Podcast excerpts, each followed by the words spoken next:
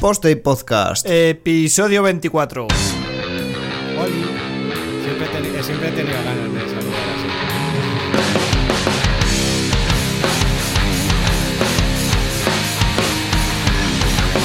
Hoy venimos a, a tratar otra vez un tema controvertido, entre comillas.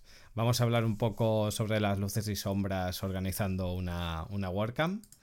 Vamos a ver un poco los, los puntos positivos y la- las partes, entre comillas, negativas que tiene el meterte en este embolao de organizar un evento como, como una WordCamp.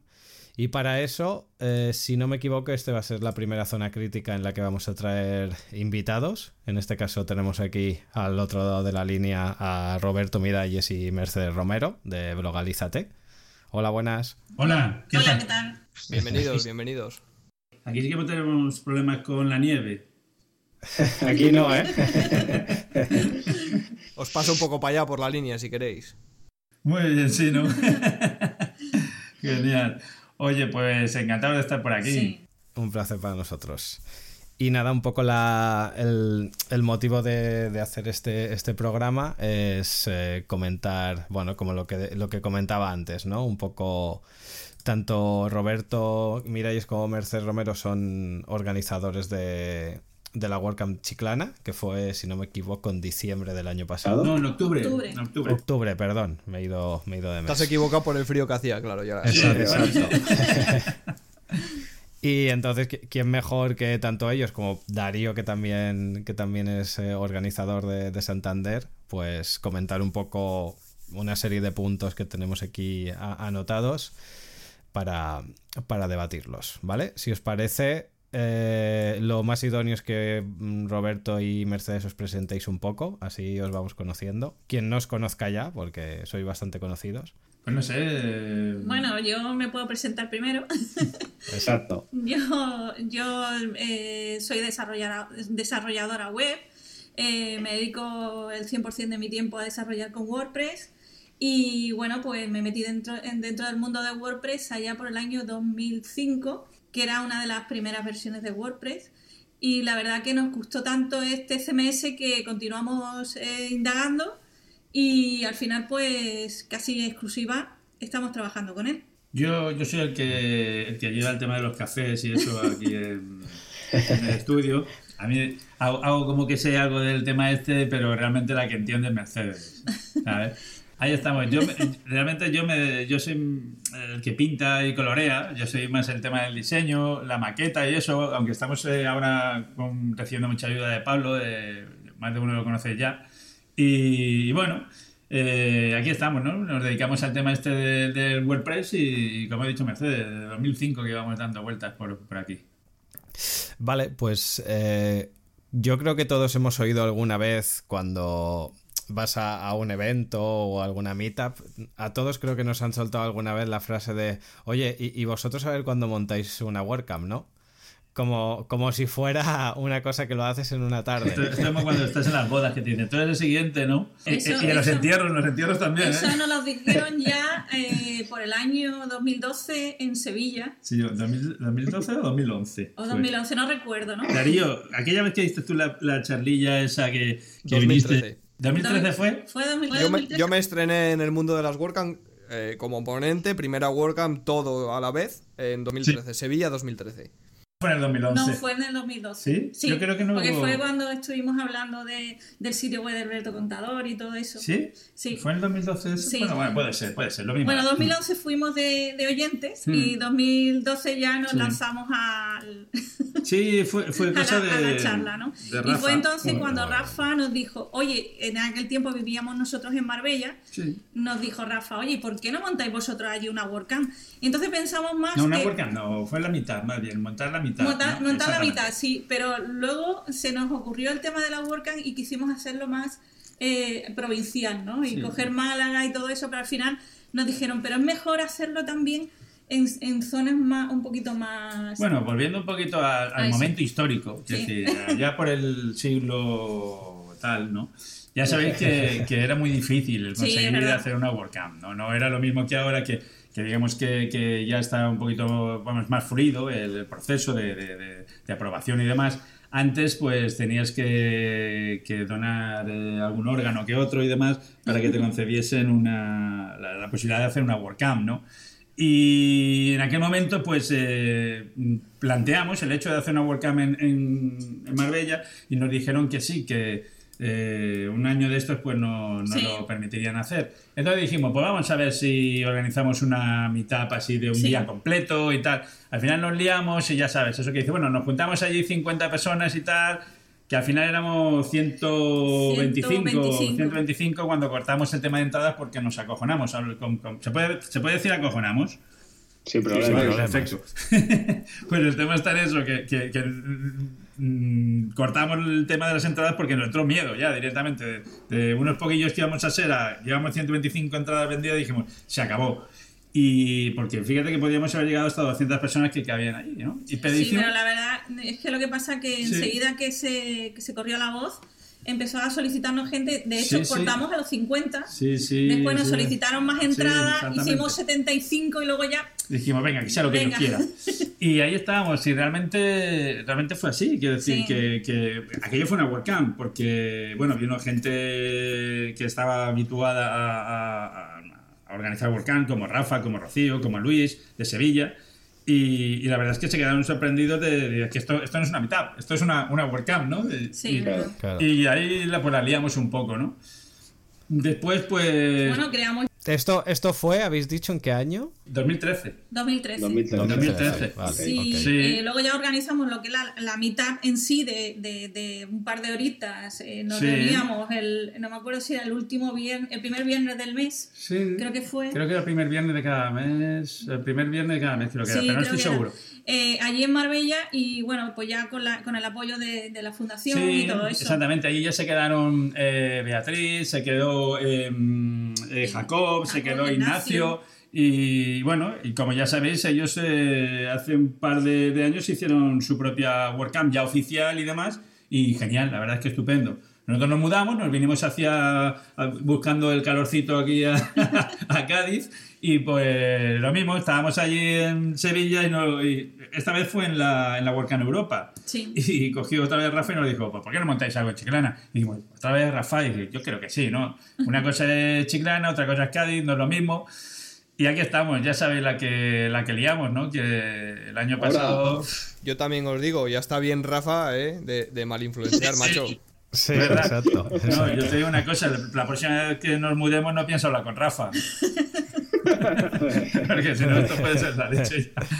Y la verdad es que pues, fue, fue algo bastante majo. Nos juntamos, yo qué sé, 254 personas creo que Sí, fueron así el número, fue. ¿no?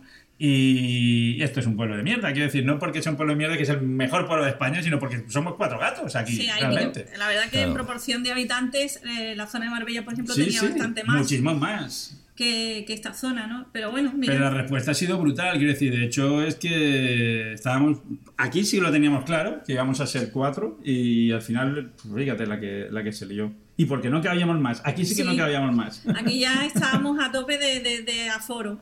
Fue increíble, la verdad.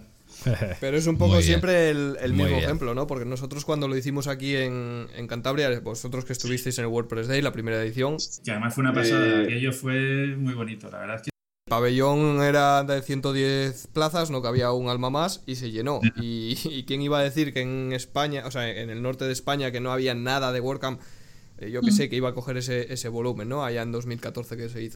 Yo recuerdo que tú estabas ahí un poco nervioso con el tema, ostras, no sé esto cómo va a salir. Además hiciste, eh, te arriesgaste como nosotros porque tú lo hiciste eh, de manera gratuita. Sí. Y, Sí. y- y luego, bueno, había otra historia, pues lo que queremos ir a comer y demás, pero era gratis, podías entrar gratis. Que eso, Yo tenía claro, yo tenía claro que, que tenía que ser accesible, ¿no? Por lo menos es lo que yo percibí en Sevilla, que, que lo hicieron muy bien. Sí. Que tenía Sí. que ser lo más asequible pos- posible a todos los perfiles. Es decir, si alguien está en el paro, no tiene dinero, que pudiese asistir. Entonces nosotros hicimos tres tipos de entrada, que era la, gra- Sí. la gratuita, si no querías nada, eh, simplemente asistir, podías. La de 5 euros, que era, pues mira, te llevas la camiseta. Nosotros nos salía 4 euros y pico cada camiseta, más luego para el envío de todas ellas. Eh, Con lo cual salíamos a pre. Y luego con comida por 15 euros, camiseta más comida, ¿no? Y la comida era en el menú 9 euros y pico, que entre comisiones y toda la vaina, pues imagínate.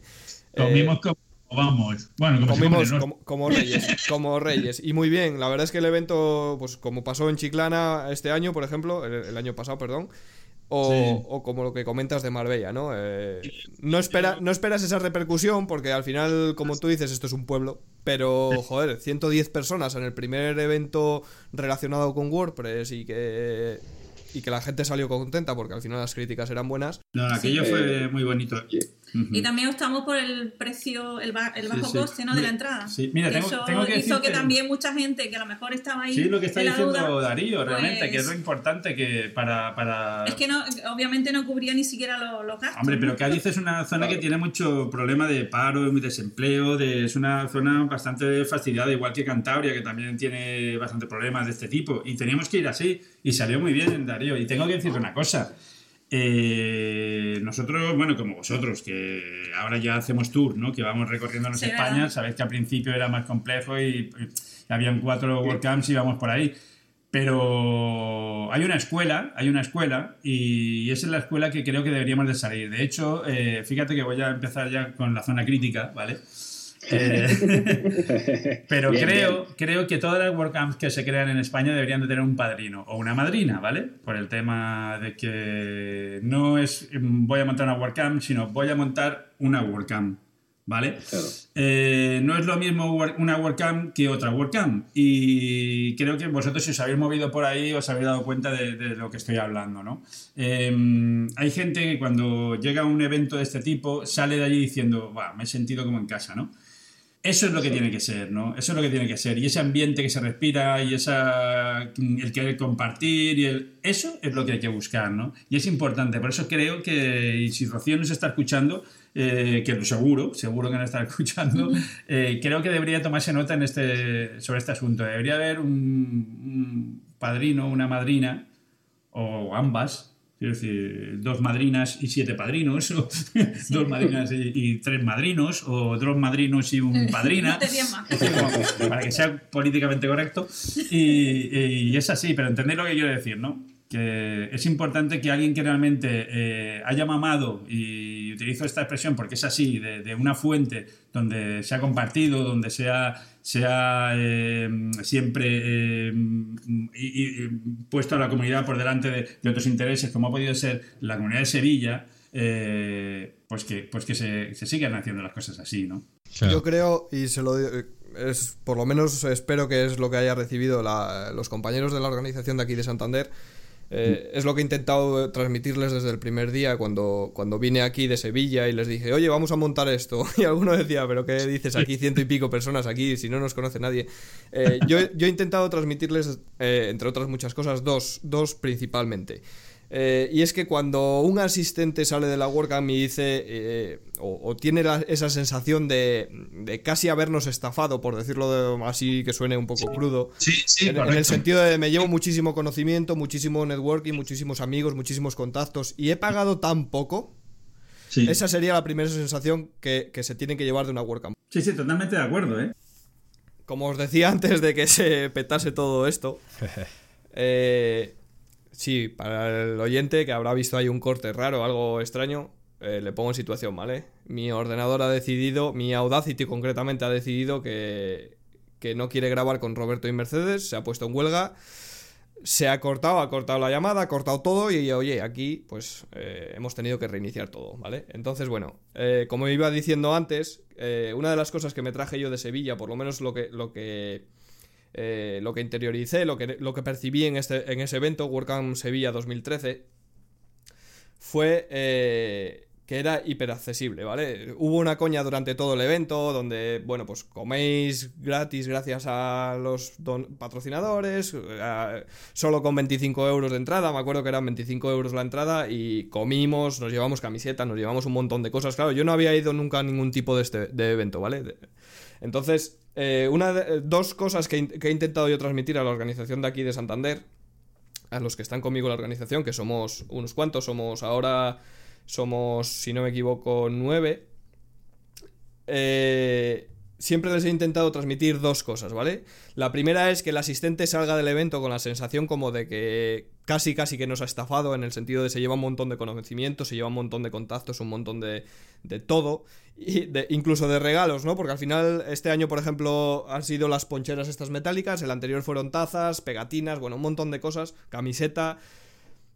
Y con un precio de entrada tan ridículo que, que tenga esa sensación de eh, les he estafado, o sea, me he ido de aquí engañándoles, ¿no? Eh, esa sería la primera porque significaría que ha sido un, evento hiperaccesible. Y la segunda, la segunda sensación, es que eh, asistentes que hayan estado en otro tipo de evento, eh, está feo, pero de Drupal, de Joomla, de... No, no, pero tampoco... No, no, sí. Si quieres puedes hablar incluso de... No hace falta que sea de, de software. Exactamente. Entonces, si ha estado en, en otro tipo de congreso, más o menos que cumpla este tipo de característica- características, 200 personas, 150, eh, muchos ponentes, muchas ponencias rápidas, eh, con sus tornos de pregunta, que cumpla más o menos con lo que es el esquema de una WordCamp al uso, salgan del evento y digan, el ambiente que hay en, este tipo de congresos no lo he vivido nunca. Y la sensación de estar con amigos, es decir, no conozco a nadie, pero me he sentido eh, como con amigos. Y esa es la principal sensación que me llevo yo de las WordCamps. Yo he seguido yendo a WordCamps, sumo ya unas cuantas. En 2015 fui a todas, en 2016 en España,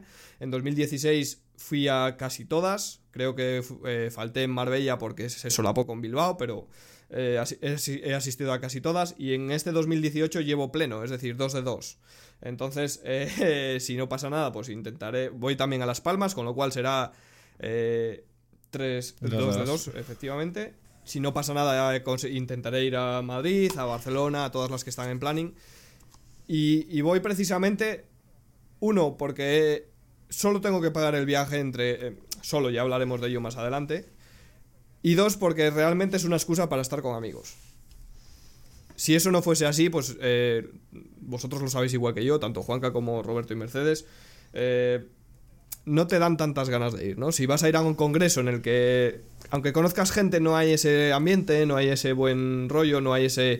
eh, no se comparte tanto, pues a lo mejor dices, ¿para qué voy a ir? Sí, donde hay más ¿No? competencia quizá que, que otra cosa, ¿no? El- eso, bueno, hemos ido muchos, a muchos eventos y hemos visto ese tipo de ambiente todos, todos los que estamos aquí. Pero pero sí, Como se le llama aquí en Cádiz, para el figureo. al figureo, ¿no? Como dicen, sí. es cierto. Realmente, realmente es así y, y por eso vuelvo a decir, la figura de- del, del hado madrina estaría muy bien, ¿eh? Estaría muy bien porque, porque tendría que marcar estas normas, por decir, tendría que ser alguien también que tenga la experiencia de haber hecho algo, obviamente, ¿no? Eh, y algo dentro de, este, de, este, de esta línea, ¿no? Que, y, y es, es, es lo que a mí me gustaría, ¿no? De hecho, me gustaría que. Yo cuando estuve en Cantabria, estuve en mi casa. Y te lo digo así, y creo que ya lo sabes, ¿no? Y no lo Sí, digo no, porque estemos en tu yo- programa ni nada. Sabes que si te tengo que decir otra cosa, te la digo. No, no, está claro. Lo mismo que cuando yo estuve en Chiclana. Al final, eh, pues es lo que dices, voy a casa de unos amigos. Ahí está. es. Y es lo que tiene que ser. Y es muy importante el, el cuidar todos los aspectos, ¿no? No solamente ya el, el- el, eh, al, al propio asistente, sino también mucho al ponente. Porque el ponente muchas veces es, es una, una figura que, que tenemos ahí un poquito abandonada, ¿no? Y fíjate, en algunos, en algunos eventos, por, por la sencilla razón de que es, eh, parece que es la, aquella persona que va a promocionarse, ¿no? Sí. Y sí, sí, y, y no, y no, ¿eh? No. Y te lo digo porque tú mismo acabas de decir que estuviste el año pasado en todas las eh, WordCamp. Yo sé lo que cuesta ir a una WordCamp como ponente. Y más si vas desde la otra punta de, de España, sabemos que es un pastizal al cabo del año que no recuperas. Quiero decir, eso que es, es así, no recuperas. Quiero decir, no estás, eh, no vas a una WordCamp y sales con siete clientes de allí. Esto no, No. funciona así. ¿no? O sea, es que muchas veces esto es lo que piensa la gente, ¿no? Este viene aquí porque viene a venderse. No, no, no, es que no es así. Puedes, puedes salir con siete amigos más, pero con Correcto. siete clientes Sí. es difícil. Correcto, es verdad. Es así. Es que además, si fíjate que ca- casi todos eh, los asistentes a una WordCamp s- son gente de nuestro, de nuestro sector, pues fíjate, a lo mejor pueden salir sinergias, de colaboraciones, pero de ahí a que tú ganes dinero por ir a la WordCamp, pues mm, cambia, cambia mucho el tema. Y realmente pienso que es importante también que el ponente se sienta a gusto, que se sienta Sí. acogido, que se sienta cuidado, que se sienta. eh, que eh, digan, leche, me he venido aquí, me he gastado un dinero, pero mm, salgo feliz, ¿no? Es decir, me han cuidado estupendamente, han valorado mi esfuerzo. Y como eso todo, ¿eh? Incluso, eh, eh, bueno, todas las partes que llevan a Volcán, los, los propios... No sé si me estoy saltando a lo mejor de punto. No, por ejemplo, los voluntarios No, sí. también son los olvidados, ¿no? Porque Los grandes veces- olvidados, los grandes olvidados Claro, son los voluntarios. y ellos son los que hacen posible el que el que todo se, se- eh, la- toda la organización se lleve a cabo, De ¿no? De hecho, la WordCamp. Exacto, De hecho, creo que, que ya, desde ya, y es una cosa por la cual yo ya peleé en su momento, que he visto que se está cambiando, es que creo que los voluntarios deben de asistir a la, a la cena eh, inicial de- para reconocer su, su, su labor, ¿no? Para agradecer su labor, ¿no? Claro. Porque es gente que, que se pega unas palizas alucinantes y luego mm, se llevan dos aplausos al final de la WordCamp Claro. que la gente dice, ya te cree. Pero realmente... Y que también cuentas con, con, eh, voluntarios que vienen desde otros Desde- sitios. vamos, desde, desde la- otras puntas de desde España. fuera de España incluso, Sí, quiero decir, eso esto es es. así. De hecho, en, en las últimas, yo creo que en las últimas dos WordCamps que he estado, los eh, voluntarios han venido a la cena de, de ponentes. Y lo veo genial, Claro, y y así eso es genial. ser, ¿eh? Eso es genial, la verdad, que nosotros ahí eh, quisimos, quisimos hacer, pero claro, el presupuesto estaba un poco Claro. ajustadillo y, y éramos, no me acuerdo cuántos voluntarios éramos, pero como 20. No sé, aquí hubo un poco de. Porque como era estaba organizado lo del tema de los voluntarios, había unos voluntarios que venían todo el día, otros que venían medio Sí, día. es que lo que pasa que Pero había sí, por lo menos 20 voluntarios-. Por lo menos sí. Teníamos como 20 voluntarios, lo que pasa que lo teníamos dividido porque muchos eh, se quedaban el sábado, pero otros no podían venir el sábado, pero sí que estaban el domingo. Entonces había ahí un poco de... Porque claro, venían desde otros puntos de España y muchos el domingo tenían que hacer el viaje de vuelta. Nosotros aquí en Chiclana le quisimos hacer un reconocimiento a, a esa labor y los, los añadimos a todos como, como organizadores de, de la WordCamp y todos tienen en su, en su perfil de WordPress.org su, su budget Muy y, bien, y su, muy bien. y su chapita, porque creo que ellos... eh, es que, es que es mucho curro, ¿eh? es que parece que no, pero Sí, sí, vosotros sí, si sí. habéis estado sabéis muy bien de qué va la fiesta y es mucho curro, es mucho curro. ¿eh? Vale, pues para seguir un pelín el guion, si os parece, eh, mm, ¿existen algunos requisitos mínimos para montar una WordCamp? Pregunto. Yo creo que... Bueno, el tener meetup... Eh, eh, Sí, así, bueno, básicamente, sí. Claro, el, el hacer meetup eh, en, en, el, en, ese, en ese pueblo, en esa Sí. ciudad, eh, asiduamente, pienso Ah, yo. Sí, aquí también hay que decir, y voy a volver a meter a Rocío en, en la conversación, porque creo que, bueno, ya sabéis la labor que, que realiza eh, Rocío, Rocío Valdivia, y para el que no lo sepa, pues es aquella persona que está encargada de todo lo que tiene que ver con, con, eh, estos eventos de comunidad, tanto en Europa como en, en Asia, si no, no entiendo mal, ¿no? Eh, Darío, ¿Tú- Exacto. Exacto. Sí, ¿no? No sé exactamente. Creo que es eh, eh, Sí, Europa creo y que sí. Asia, Creo que pero, es Europa pero no me haga mucho sí. caso, ¿no? Y, y obviamente, obviamente, eh, ella sí que es cierto que se acerca a aquellas personas que, que ya tienen algo eh, organizado cerca de, de esa nueva mitad o, o esa nueva WordCamp que va a salir para, para informarse, preguntarse y ver qué tal. No sé si, por ejemplo, ahora mismo en, en alguna localidad cántabra se, se crea una mitad eh, muy probablemente Rocío contacte con Darío pues para preguntarle qué tal, si, cómo lo ves, si, cómo, si se ha acercado, si... Porque también otra cosa de las que hay que entender es la filosofía de, de- de este tipo de eventos, que cuesta un poquito, ¿no? Exacto. Sí, normalmente cuando tú organizas una meetup, lo primero que piensa la gente que se acerca a estos eventos, sobre todo porque vienen de otro tipo de eventos, de esos eventos que hemos hablado antes, es que vienen a venderse, ¿no? Es decir, aquí voy yo a venderme, ¿no? A, a poner mi marca, a poner mi logo, a poner tal, a ganar pasta, ¿no? Que es lo que va la gente. Normalmente esa gente que va a vender pasta su- suele ser, gente que no gana pasta ni fuera tampoco del evento, ¿no? Porque no, no saben cómo hay que vender, ¿no? Porque si no, no irían a estos eventos, lógicamente Exacto. pero lo hacen así. Y hay gente que monta una mitad de WordPress porque piensa, guau, aquí yo, ya ves, Sí. a triunfar. y no es así, quiero decir, es mm, pon tiempo, pon dinero, pon mm, esfuerzo, organiza, dan las charlas, eh, ya Sí, al principio de las meetups eh, somos los propios organizadores los que tenemos que llevar Bueno. eh, las charlas para Bueno. que la gente se vaya. Tú ahora estás organizando, eh, Juan, que tú estás organizando ahora una, una mitad, ¿no? Y además estás creo que Sí. con tu hermano, ¿no? Estáis organizando los dos, ¿no? Yo en, Tarragona estoy organizando junto con Violeta y Ramón las meetups de Tarragona y mi hermano junto a Joan Artés y Jordi Sala están organizando la de Molins de Rey. Pues bueno, no tengo que, no tengo que deciros Ah. lo que es. Quiero decir, ya sabéis el esfuerzo que es. Además, y, Exacto. y fíjate, nosotros preparamos hasta cafelito, todo. Sí, nosotros le dedicamos cafelito y eso. pero porque nos gusta hacerlo y, y queremos que sea así y nos gusta mucho el ratito porque nosotros ahora quedamos Sí. una hora antes para, para tomar café y estar hablando qué es lo que nos gusta de la... De la Sí, nos quedamos mitad. una hora antes y nos vamos una hora después de que termine la mitad, Sí. charlando en la puerta. Increíble, muertos de frío. Muertos de frío. sí, Porque claro, el, sitio cierra y nos dejan en la calle. Esto hay que hacer algo, hay que hacer algo porque es verdad que la gente se queda con ganas de más, entonces hay que hacer... Bueno, nosotros... Oye, per- perdona que os interrumpa, pero yo creo, lo del café me lo creo, ¿vale? Lo de que llegáis antes para tomar el café con las pastitas y tal, pero lo de muertos de No, frío pues no te me lo puedo creo. garantizar Sí. de que aquí es que da la casualidad que en la puerta de, de- de aquí de la box, de que vosotros lo conocéis, eh, a esa hora hace siempre un aire horroroso y un frío. Allí pega el levante. Es increíble, estamos todos helados, pero ahí estamos, que con el, que tam- cam- ¿cómo se llama eso? El témpano de- de- en la nariz. Y ahí estamos, hablando de WordPress, sin parar. Sí, que verdad. se hacen las diez y media de la noche. Este, esta última vez...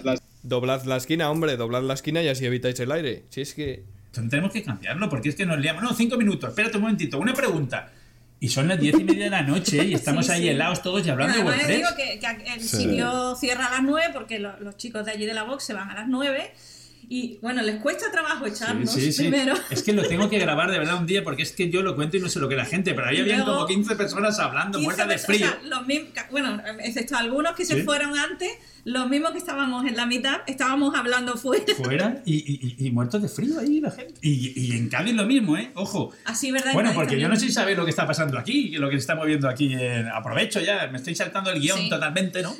No pasa nada, Pero no bueno, pasa eh, nada. Aquí Para- en Cádiz, está. aquí en Cádiz está, se está haciendo algo muy bonito, ¿eh? Sí. Eh, y la verdad que eh, estamos encantados del tema. De hecho, mañana, fíjate, ahora luego os daré algún, alguna primicia, ¿no? Bueno, Porque mañana vienen aquí a, a la Batcueva a, a Sí. reunirse el, el equipo de, de Cádiz con, con nosotros porque queremos hacer unas cositas. Pero lo que quiero decir es eso, ¿no? Lo que, lo que está cociendo aquí ahora mismo en Cádiz Sí. es, es la, la leche. ¿Por qué? Porque que nos hemos unido. Quiero decir, es que ahora mismo no existe una mitad en Cádiz y una mitad en Chiclana. Es que existe la mitad Cádiz-Chiclana. Quiero decir, Claro. es que vámonos, ahora toca irnos para Cádiz, venga, todos a Cádiz. Ahora toca irnos a Chiclana, venga, todos a Chiclana. Y además, es- exactamente, le hemos puesto el Cádiz, Cádiz Chiclana y Cádiz Cádiz. Cádiz, Cádiz. Bueno, eso ya sabes, ¿no? La, la- la mitad de Cádiz es Cádiz, Cádiz, ¿no? Como- pues ahí está. Sí, sí. Y es que es Soy alucinante. consciente. ¿eh? Sí, es verdad. Es alucinante, pero, pero porque, porque es que eh, hemos creado una comunidad. Sí, es verdad. Yo estoy alucinado, de verdad. Quiero decir, súper bonito. De verdad. No- nosotros, a, a raíz de esto que comentas, eh, nosotros empezamos las meetups normalmente a las 7 y, y siempre cuando la acabamos, por la misma razón que vosotros decís, eh, a las 8 y media 9 en el, en el sitio donde lo organizamos es un sitio del ayuntamiento, entonces cierran porque los funcionarios, el secretario y demás que hay allá tiene que marchar porque tiene un horario. Y nos vamos al bar que hay justo delante y muchas veces se nos hacen las once y media, 12 de la noche y seguimos, seguimos ahí. Por favor, en las mitad necesitamos pizzas. Señores patrocinadores, tomen nota de esto. Contactar con Darío, con Juanca, poner en contacto con la mitad de España, que estamos hambrientas.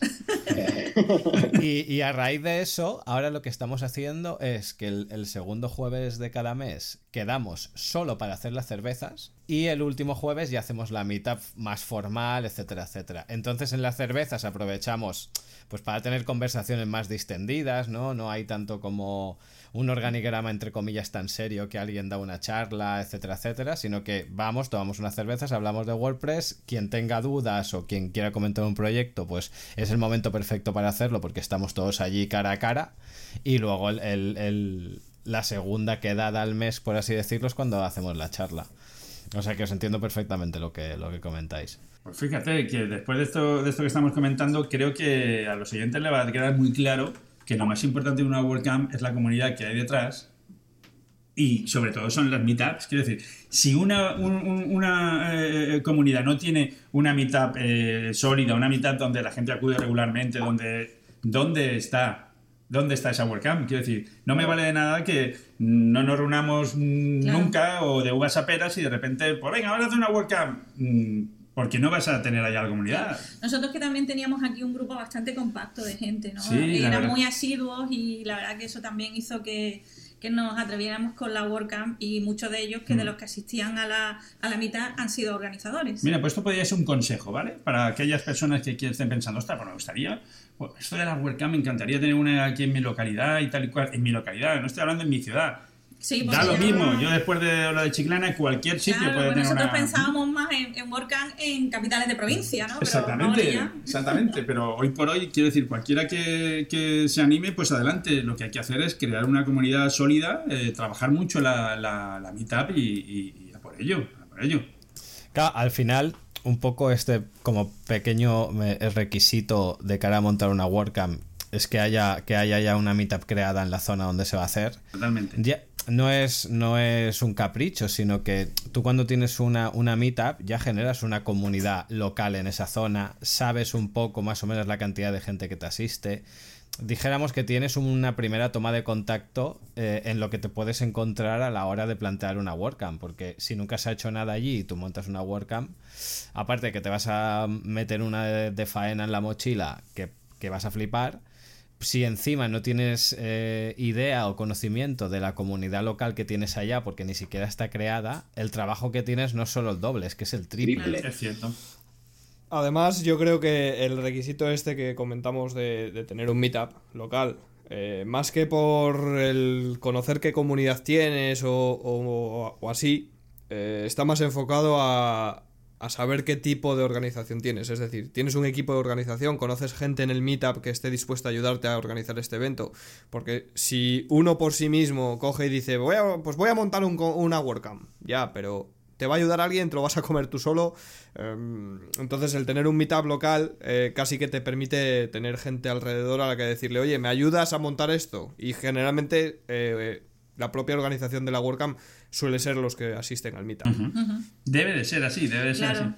Porque también conocen, conocen también de primera mano lo que es la organización de una mitad y, conocen también lo que es la filosofía de WordPress en, ese sentido, ¿no? Porque de la comunidad, de la comunidad y de todo eso, ¿no? Y, entonces saben lo que cómo debe ser un, evento. O por lo menos nosotros hemos promovido el, que la gente conociera la comunidad dentro de la mitad, que, es lo que es la comunidad de WordPress y y todo lo que hay alrededor. Y hacerles participar, sobre todo hacerles participar a la gente, ¿no? Que también estamos acostumbrados a, a, que siempre tenemos que dar la charlita a nosotros y tal. Y nosotros, de un tiempo a esta parte, estamos sentados viendo cómo los demás charlas y es una pasada. Quiero decir, es que eso es lo bonito.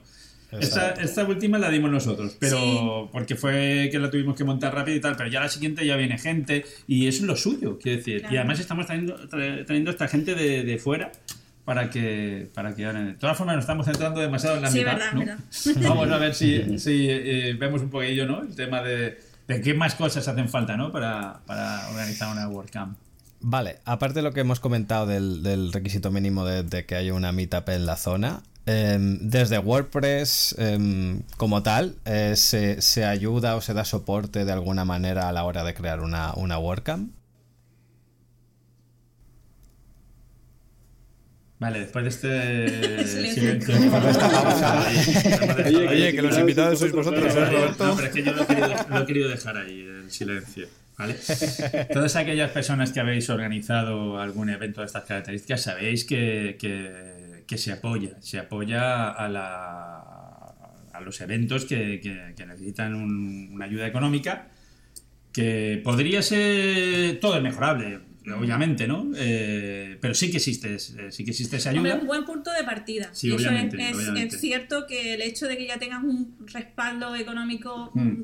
que, bueno, que dependiendo de la cantidad de personas que, que vayan a asistir, eh, eh, tengas más o menos, eh, eso te, te, da un respaldo. Pero bueno, luego hay que. Es una, tranquilidad. Sí, pero también tengo que decir una cosa, y esto lo, lo incluiríamos en esta. Si me permite, Juanca, añadiría la pregunta: y esto ya entramos de nuevo en la zona crítica, es, ¿ayuda la comunidad WordPress al propio WordPress?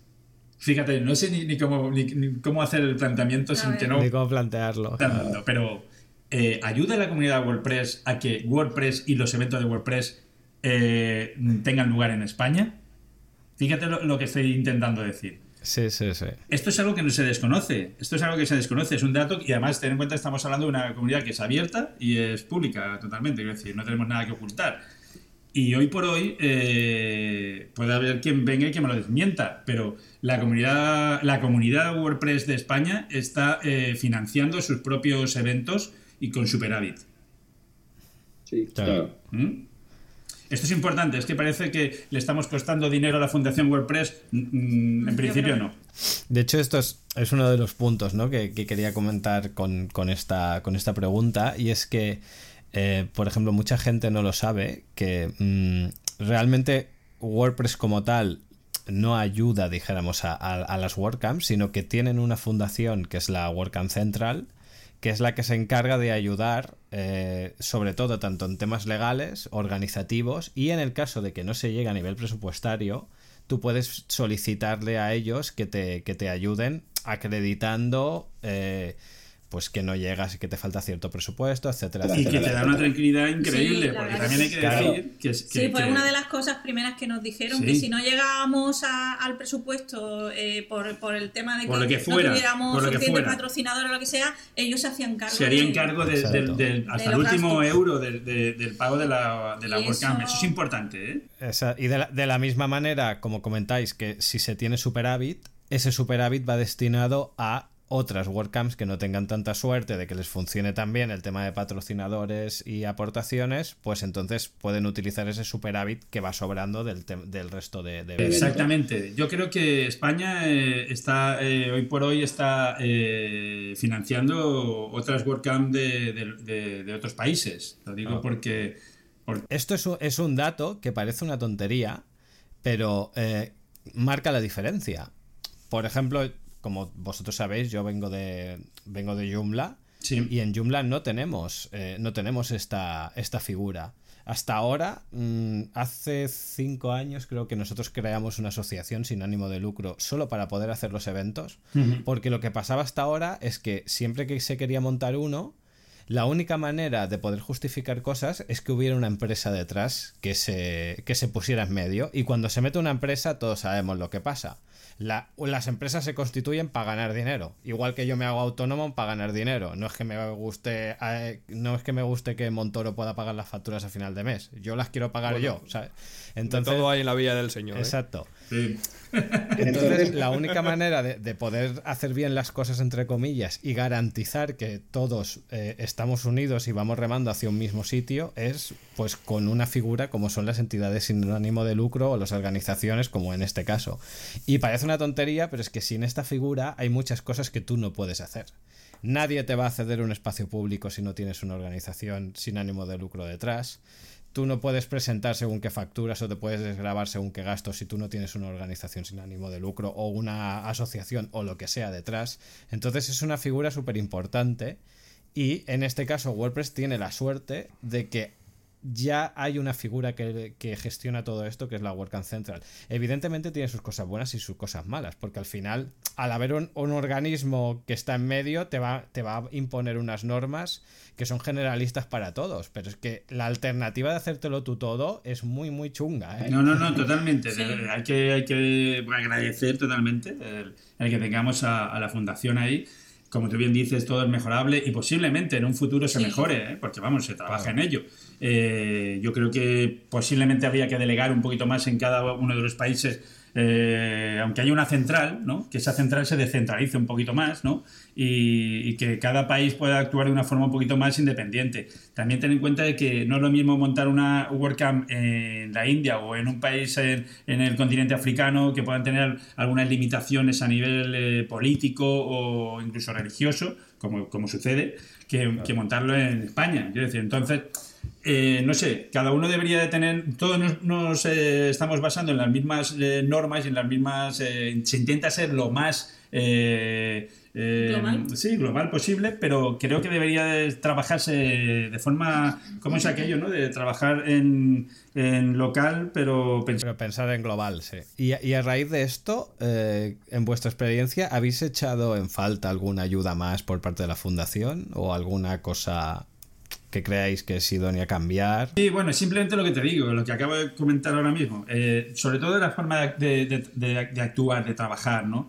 Yo fíjate que, propuse, eh, eh, un- los que organizáis eventos de este tipo sabéis que hay una, una, una serie de gastos que es muy complicado el, el facturarlos, vamos, se ahorraría más dinero, ¿vale? Fíjate que si ya tenemos superávit, podríamos tener más superávit que ayudase a más gente a tener eh, la posibilidad de tener estos eventos si ahorrásemos más dinero. Y se podría ahorrar más dinero en las WordCamp si dispusiéramos del dinero eh, los organizadores. O sea, por ejemplo, vamos a poner que la fundación nos da 2.000 euros para que organicemos la WordCamp de Chiclana, ¿no? Eh, como base, ¿no? Entonces, si yo esos 2.000 euros los dispongo de ellos en una tarjeta de, de crédito, por ejemplo, y voy realizando pequeños, eh, pequeñas compras eh, con esa tarjeta de crédito, eh, ya veríamos cómo habría que hacerlo y ya veríamos las repercusiones eh, eh, penales incluso que podría yo tener si yo hiciese un mal uso de ese dinero. Eso ya es otra historia. Pero sí creo que se debería confiar en, en la persona que, a la cual se le ha confiado eh, la organización de, de- de- de un evento así, eh, que pueda tener una tarjeta con mil o, o- o dos mil euros para, para poder pagar una serie de cosas que ahorrarían mucho dinero, pero mucho dinero, ¿eh? Se podría Claro, porque es que nos teníamos que limitar a lo mejor a ciertos establecimientos para, Claro. para poder comprar. Claro, yo no podía ir a Mercadona, cosas. y perdón que utilice. Bueno, sí, vale. pip, pip. Yo no puedo Sí, ir a ciertos no hay problema. establecimientos, yo no puedo ir a ciertos establecimientos, vamos a decirlo así, a comprar porque no me van a facturar, necesito pagar en efectivo. Y yo, Claro. eh, puede ser que yo no tenga ningún problema en hacer ese pago en efectivo, pero otras personas sí que pueden tenerlo, ¿de acuerdo? O, o- y, ya en otros países sé que sí que se hace así. En otros países donde, donde tienen otros problemas, eh, de- a- o más problemas a la hora de, de afrontar pagos, eh, o- mm, sí que les dan ciertas cantidades. No sé de qué, de qué forma y de qué manera, pero para que puedan hacer los pagos así. Eh, hay otros países donde no se admiten las tarjetas. Por eso te digo que trabajar en, en local, pensando en global, sería muy interesante. ¿Mm? Sí, inter- sí, es interesante lo que comentáis. ¿eh? Podría ser un ahorro muy importante. Otro de los temas eh, a tratar, y creo que aquí, aunque a nosotros nos suene una cosa muy básica, pero creo que es una cosa que, que se lleva bastante a confusión, y es, ¿se paga a los ponentes por, por ir a dar charlas? Nosotros cobramos mil euros cada uno la última vez que fuimos. No, le pagamos con tortillitas de camarones. Eso es verdad, sí. Y con. Eso sí. O sea, sí que es verdad, ¿eh? que de hecho mucha gente tiene, le- piensa que el ponente está cobrando en ese, en ese cada vez que va a un evento. Claro. Y bueno, ya sabéis, ¿qué tengo que decir? No es que no, es que no se cobre, sino que, que Porque se no, paga. Lo, lo normal, Exacto. claro, es que es lo que pasa, que lo normal en Sí. eventos de cualquier otro tipo Sí, es es que, que se vayan cobre, cobrando. claro, exactamente. Entonces, No, no, es que resulta que, que es que yo voy, co- eh, no, no es que no cobre, sino que pago. ¿Cómo que pagas? Sí, sí. ¿Y cuánto te cuesta esto? Y cuando se lo dices a la gente lo que te puede costar ir a una si WordCamp, te tienes que desplazar el coche, el hotel, Claro, la sí. comida afuera, pues Vamos, eso es cruzarte, dinero. sí, cruzarte España y estar unas noches de hotel por ahí, comer y tal y cual, mm, dos personas como nosotros, por menos de 600 o 800 euros, se te pueden ir rápido, ¿eh? Quiero decir, pero Exacto. además así. Y la gente no lo entiende, o sea, o sea, tú vas a una WordCamp y pones 600 pavos de tu bolsillo, sí. mm, ¿Tú eres tonto? No, soy, pertenezco a la, a la comunidad WordPress. Cada, cada- cada uno tiene sus, sus cosas, ¿no? Su hobby. Hay gente que chupa candados, quiero decir que... Cada uno consume las drogas que le, Esa, exactamente, nuestra tara es, son las WordCamp y, y hay otros que tienen la tara de chupar candados. Sí, está claro. Exacto. Pero además que es así. Es decir, pues la gente, Por eso el hierro y tal, ya sabes. la gente A ver, luego, luego, luego también hay una, hay una parte que es lo que realmente Lo del hierro está muy bueno. cu- cuesta de entender y es el tema de, por un lado, eh, entender y, y- y respetar un poco la filosofía del software libre y por otro lado, es el, el tema de ser objetivo. Cuando tú cobras un dinero o cuando tú te financias en cierta parte, pierdes parte de objetividad.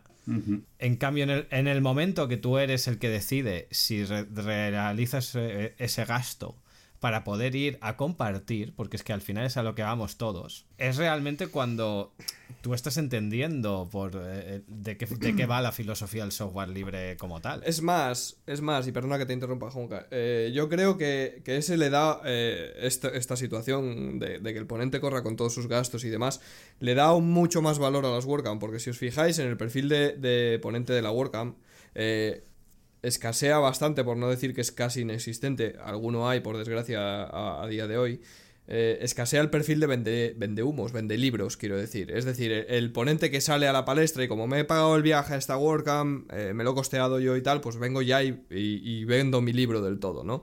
Eh, es un perfil que escasea muchísimo. Es decir, yo he ido a congresos donde la entrada puede valer 100, 150, 200 euros y, y si, aún así, aún el ponente cobrando sus 1000, 1500 euros por dar esa ponencia, vende su libro. Es decir, mi ponencia va exclusivamente sobre mi libro. Es así, es así. Y en, y en, y en las WordCamp eh, es muy raro encontrar este perfil de ponente. Por eso nos enfadamos tanto, ¿no? Cuando encontramos un, un ponente de ese perfil, porque tú sabes el esfuerzo que, que, que hay detrás de, de, de, presentarte como ponente a, a una WordCamp y cuando te encuentras un perfil así, pues te, te, te molesta, te molesta y lo dices.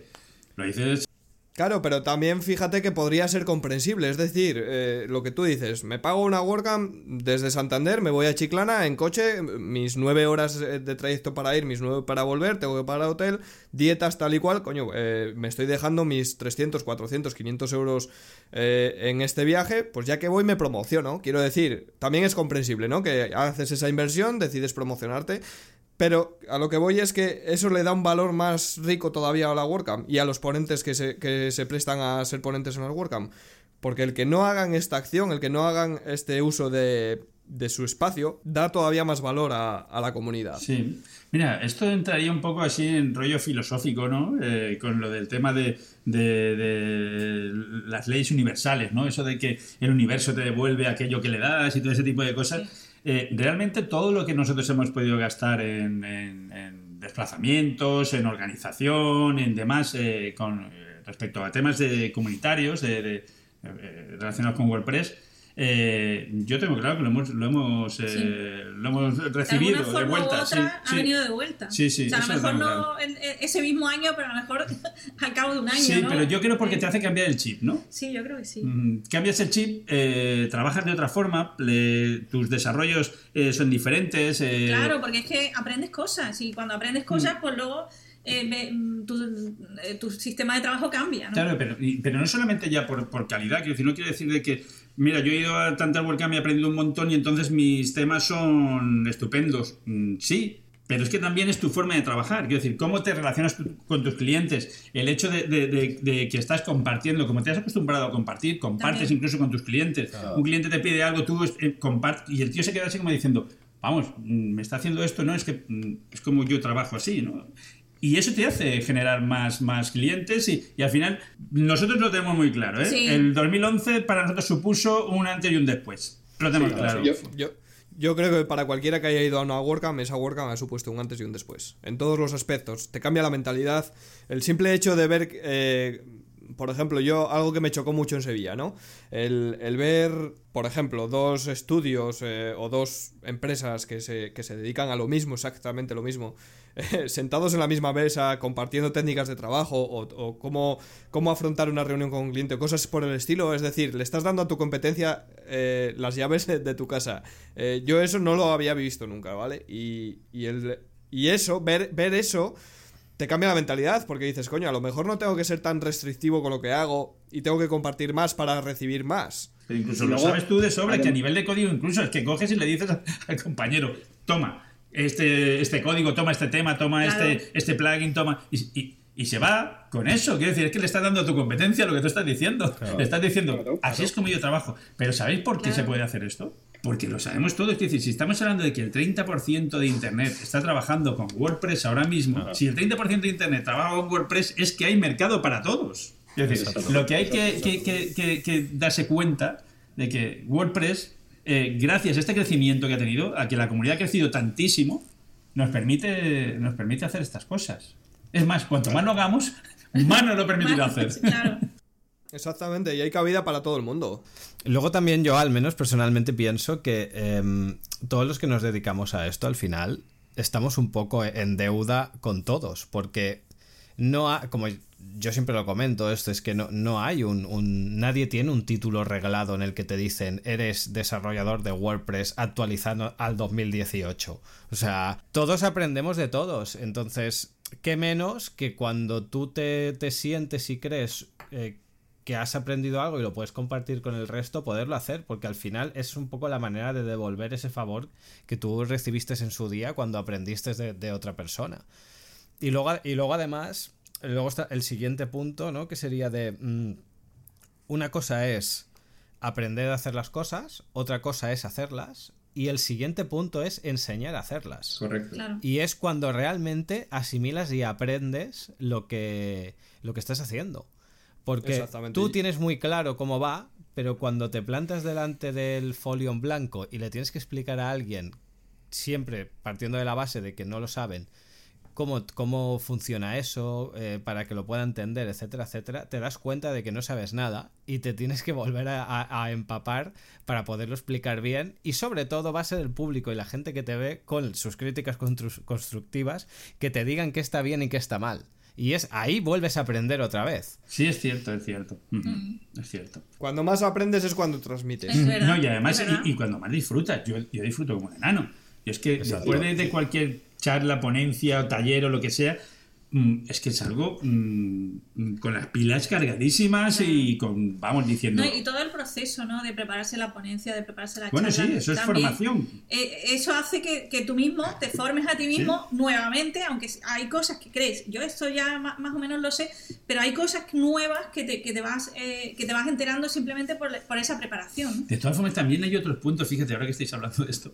Eh, bueno, ya sabéis que tuvimos nosotros un- un- un- unos cuantos problemas técnicos en la, en la última WordCamp de, de Zaragoza, ¿no? Y, no- y nuestra taller salió así regular, ¿no? Por decirlo de alguna forma.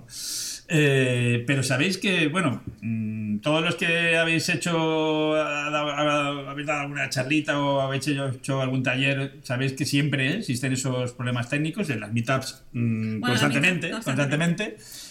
Y, y nadie, se- nadie se molesta, ¿eh? nadie No, no. dice, uy, este tío, uh, esta tía, fíjate que no se enteran de... No, todo lo contrario, quiero decir, se asume que hay una persona que está compartiendo ahí que puede tener sus fallos, sus problemas técnicos, que somos humanos, y adelante, y aquí no ha pasado nada, ¿no? Y no pasa nada, quiero decir, y es genial. Y, y es algo a tener muy en cuenta, que no solo sucede en otro tipo de eventos, ¿no? Donde mm, hoy mm, se va más a criticar a lo mejor a- a- al, al ponente, ¿no? Eh, fíjate, este tío que tanto parece que sabía y realmente no, no sabe nada. Y quien va así, pues peor para él, ¿no? Bueno, al fin, yo, yo siempre digo que lo- los, el directo y Murphy son primos hermanos. O sea, Ya Lo pudimos comprobar. Ya. La verdad es que fíjate que nosotros hemos, en las meetups sobre todo, ha sido salvaje lo que hemos Bueno, la podido- última vez se nos fue la luz. Ya, directamente. La. Eh, Ahí, adiós. Saltó la luz y entonces pues tuvimos que... Pero no pasa nada, a- estás con la familia, bueno, ¿no? Eso es. Claro. Cuando estás en una WordCamp, pues también te sientes que estás con la familia, ¿no? Entonces, si en un momento dado pues hay un fallo, pues dices, mira, pues lo siento mucho, pues os debo un taller. Claro. y es así, ¿no? Y no pasa nada. Pues eh, si os parece, eh, vamos ya un poco, nos estamos acercando a la hora de programa, pero bueno, creo que podemos todavía eh, tocar tres o cuatro puntos más. Si os parece, hacemos un poco un repaso muy genérico sobre el presupuesto que conlleva, conlleva una WordCamp. Yo me he puesto aquí, me he hecho unas anotaciones, ¿vale?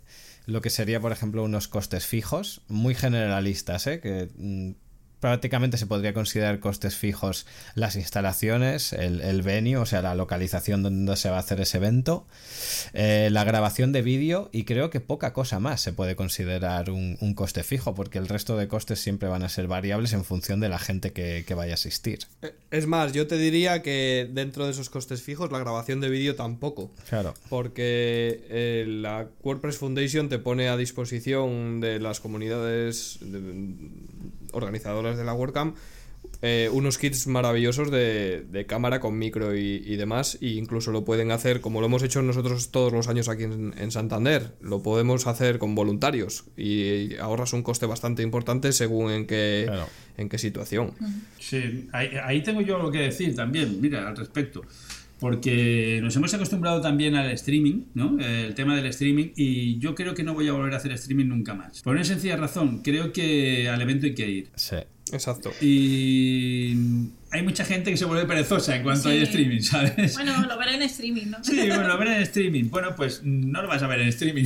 O vienes y disfrutas del evento y vives y, y te das cuenta de lo que realmente vive una WordCamp o, te lo vas a perder. Mm, Lo siento mucho. Que sí, las grabaciones deben de estar ahí y porque es in- interesante, hay talleres, hay ponencias muy, muy interesantes que no solamente para gente aquí en, España, sino para gente de fuera de, España que pueden estar viendo las grabaciones a través de WordPress TV, eh, ya sea en, español o con sus eh, subtítulos.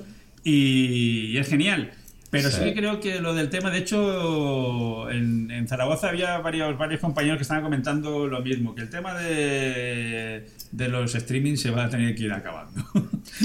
Aquí en, en Santander no lo hemos hecho nunca streaming. Y una, una de las razones es por la mala conexión que hay en el palacio, que es uno de los precios que hay que pagar. Y otra es precisamente porque cre- creo y podría poner la mano en el fuego que ninguno de la organización somos pro streaming para este tipo de eventos. Porque mm, somos de los que pensamos que el, el evento hay que vivirlo, hay que... eh, en ese momento, es decir, el evento es temporal, es eh, esos dos días y tienes que venir y vivirlo. es así. Las ponencias las podrás ver después en tu casa otra vez o lo que tú quieras, pero el networking, el- la compañía, el, mm, el feeling, todo eso hay que vivirlo en el momento y el streaming, digamos que es una barrera para que algún eh, algún perfil, sobre todo perezoso, eh, no vaya al evento. Claro. Y entonces, si no hay streaming, pues es una posibilidad de que ese eh, tipo de gente venga, ¿no? Es que, es que tú fíjate, que en streaming, en- tú, tú estás viendo una, una WordCamp a través de streaming y, y, y- y ¿dónde, está ese, ese co- cocido montañés? ¿Dónde está? Por ejemplo, Por ejemplo, ¿Dónde por ejemplo. eso- eso- eso- eso- pasivos? ¿Dónde está? Es que eso es imposible que se haga en el streaming. Quiero decir, tú puedes verlos ahí, pero hay que tactarlos. Claro. Luego, el otro punto, las Sí, instalaciones, si tienes la suerte Sí. que, que te ceda unas instalaciones el ayuntamiento, Sí. eso pues, tampoco tiene coste en realidad. Sí, bueno, Claro. eso es. eh, eh, bueno, no todos los casos No, ha sido en así. todos los casos no todos ha los casos sido ha así. sido así. Bueno, o sea, en, en el caso de Marbella tuvimos que pagar seguridad y Sí, limpieza. no, en, el caso, en el caso de Marbella se ha tenido que pagar en, en todas las ocasiones.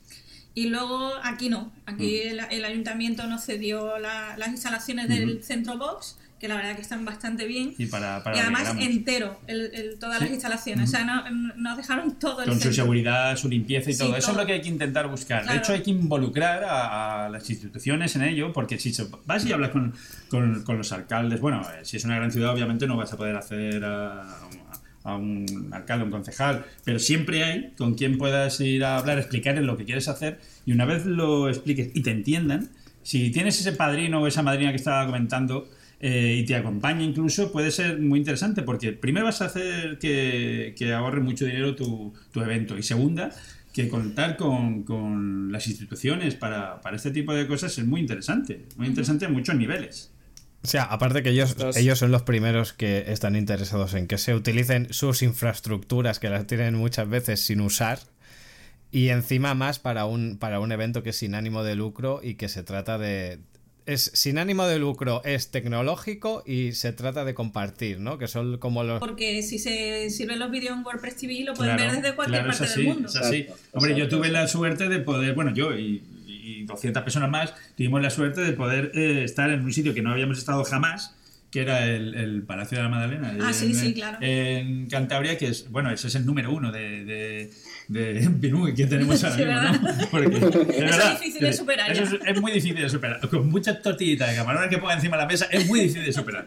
Pero eso sí. Ey, Eh, y, ade- y además, eh, ¿cuántas veces se puede decir algún asistente a una WordCamp que ha asistido a la WordCamp y a varias bodas? Eh, al Eh, eh, estamos. Eso ya, es- eso ya, es- vamos.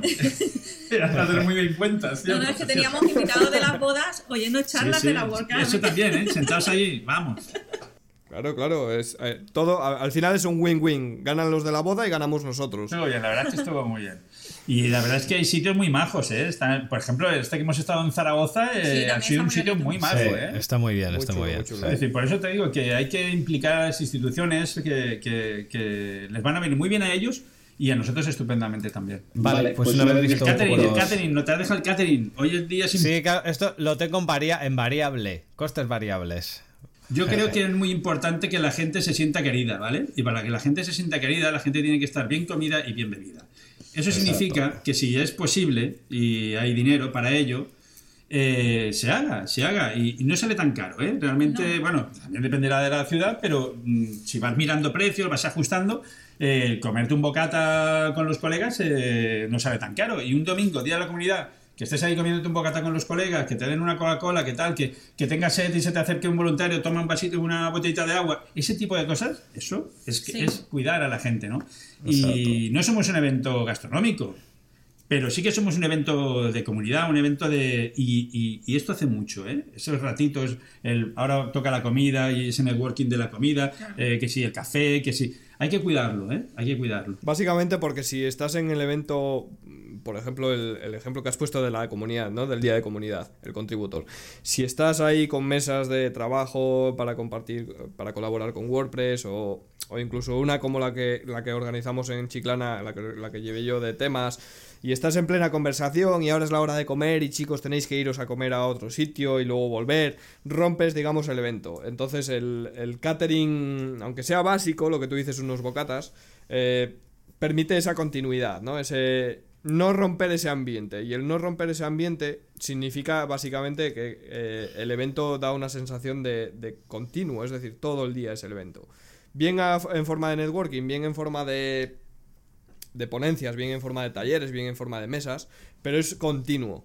Y eso solo se consigue dando catering en el, en el evento. De hecho, creo que es importante incluso que haya un sitio donde la gente durante todo el día pueda ir a tomarse un café, pueda mm, coger una botita de agua. Yo, he llegado a, eventos donde eh, está muerto de sed eh, y he cogido y he preguntado, eh, una botita de agua, por favor, e incluso he ido a, a dar una charla, ¿no? Y, y me han dicho, mm, vete al bar, pero no vete al bar, sino vete al bar que no hay bar aquí, por lo tanto tienes que coger el coche e ir a buscar un bar, ¿no?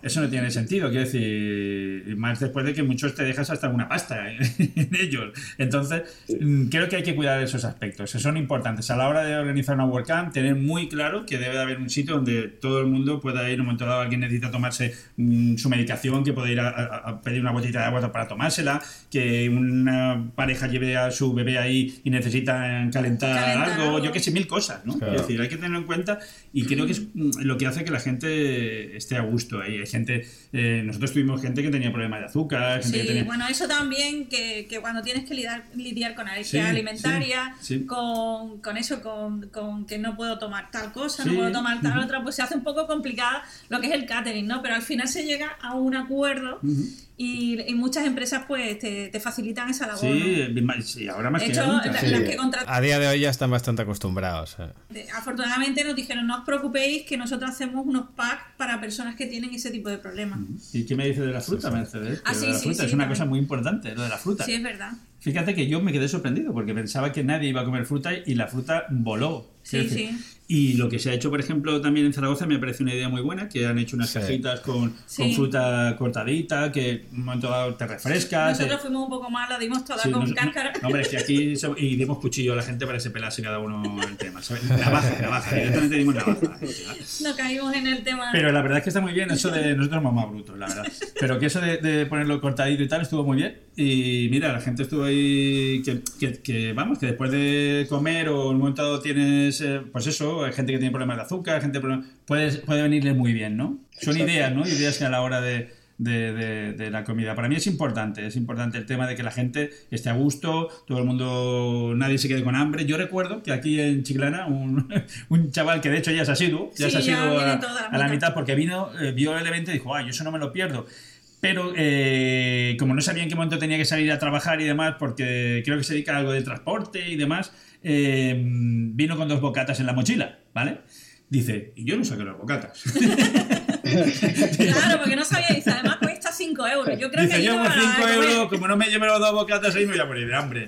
Y entonces el hombre cuando vio aquello como fue, pues, pues se- se- estuvo encantado, porque dijo, Sí. dice, es que no saque los bocatas, nos hace mucha gracia por lo Sí. de, es que no saque los bocatas, pero es que es verdad. Quiero decir, y dice, es que el ambiente que yo vi ahí, la gente, digo, digo, pero, y es lo que estaba diciendo Darío al principio, él de- pensaba que nos había engañado, quiero decir, Eso es. Dice, con 5 euros, ¿cómo es posible que con 5 euros esta gente me ha dado de comer dos días, me haya dado... Pues así fue.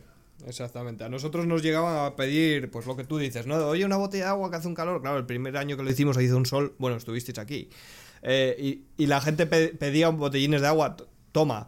¿Y, a quién pago? ¿Cómo que a quién pagas? Sí, el botellín. No, no, no. Es que el botellín, pues, oye, tú has pagado una entrada, eh, gracias a los sponsors, a la comunidad tal y cual, pues oye, este, este botellín, la Coca-Cola que vas a comer, el café, todo esto, pues está cubierto. Ah, pero, pero que no. La comida también está incluida. Sí, la comida está incluida.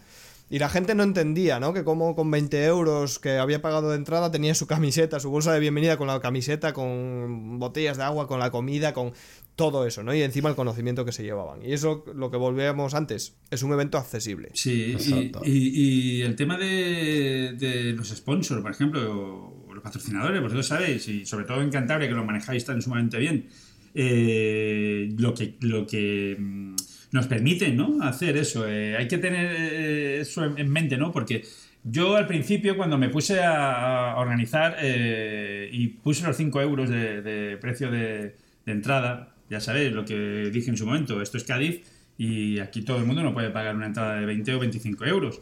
Entonces pusimos esos 5 euros y, tuve varios comentarios, ¿no? del tipo de... Y entramos en la zona crítica. Eh, del tipo ese de, oye, tío, esto, ¿por qué? ¿No? Quiero decir, la, una, una WordCamp se tiene que financiar por las entradas de los propios participantes. Y yo dije, si se puede, sí. Pero si se puede conseguir por medio de, de patrocinadores que personas que a lo mejor no pueden pagar esos 25 euros, y es así, aquí hay personas que, no ganan eso. que es así. Exactamente. Y es así. Eh, al final, la filosofía de que, de que el Congreso sea accesible parece una tontería, pero estamos hablando. Es un poco lo de siempre, ¿no? Eh, que lo hemos dicho con diferentes temas, pero, pero lo decimos siempre, eh, sobre todo con Juanca en Post y Podcast, lo, lo hablamos. Eh, Estamos hablando de software libre, de compartir, de compartir código, compartir conocimiento, compartir... Al final es compartir. Si tú pones un, congreso de este estilo, de este perfil, eh, a 200 euros la entrada, realmente no estás compartiendo. Estás haciendo algo cerrado, estás haciendo algo... Eh, Además, mm, eh, hay, dos cosillas que, me han pasado en, en, esta WordCamp. No voy a decir quién, ¿vale? Porque además, y esto es positivo, ¿eh? podría decirlo, pero para no hablar de marcas y demás. Pero entre los, patrocinadores me encontré con dos cosas que, me encantaron, ¿vale?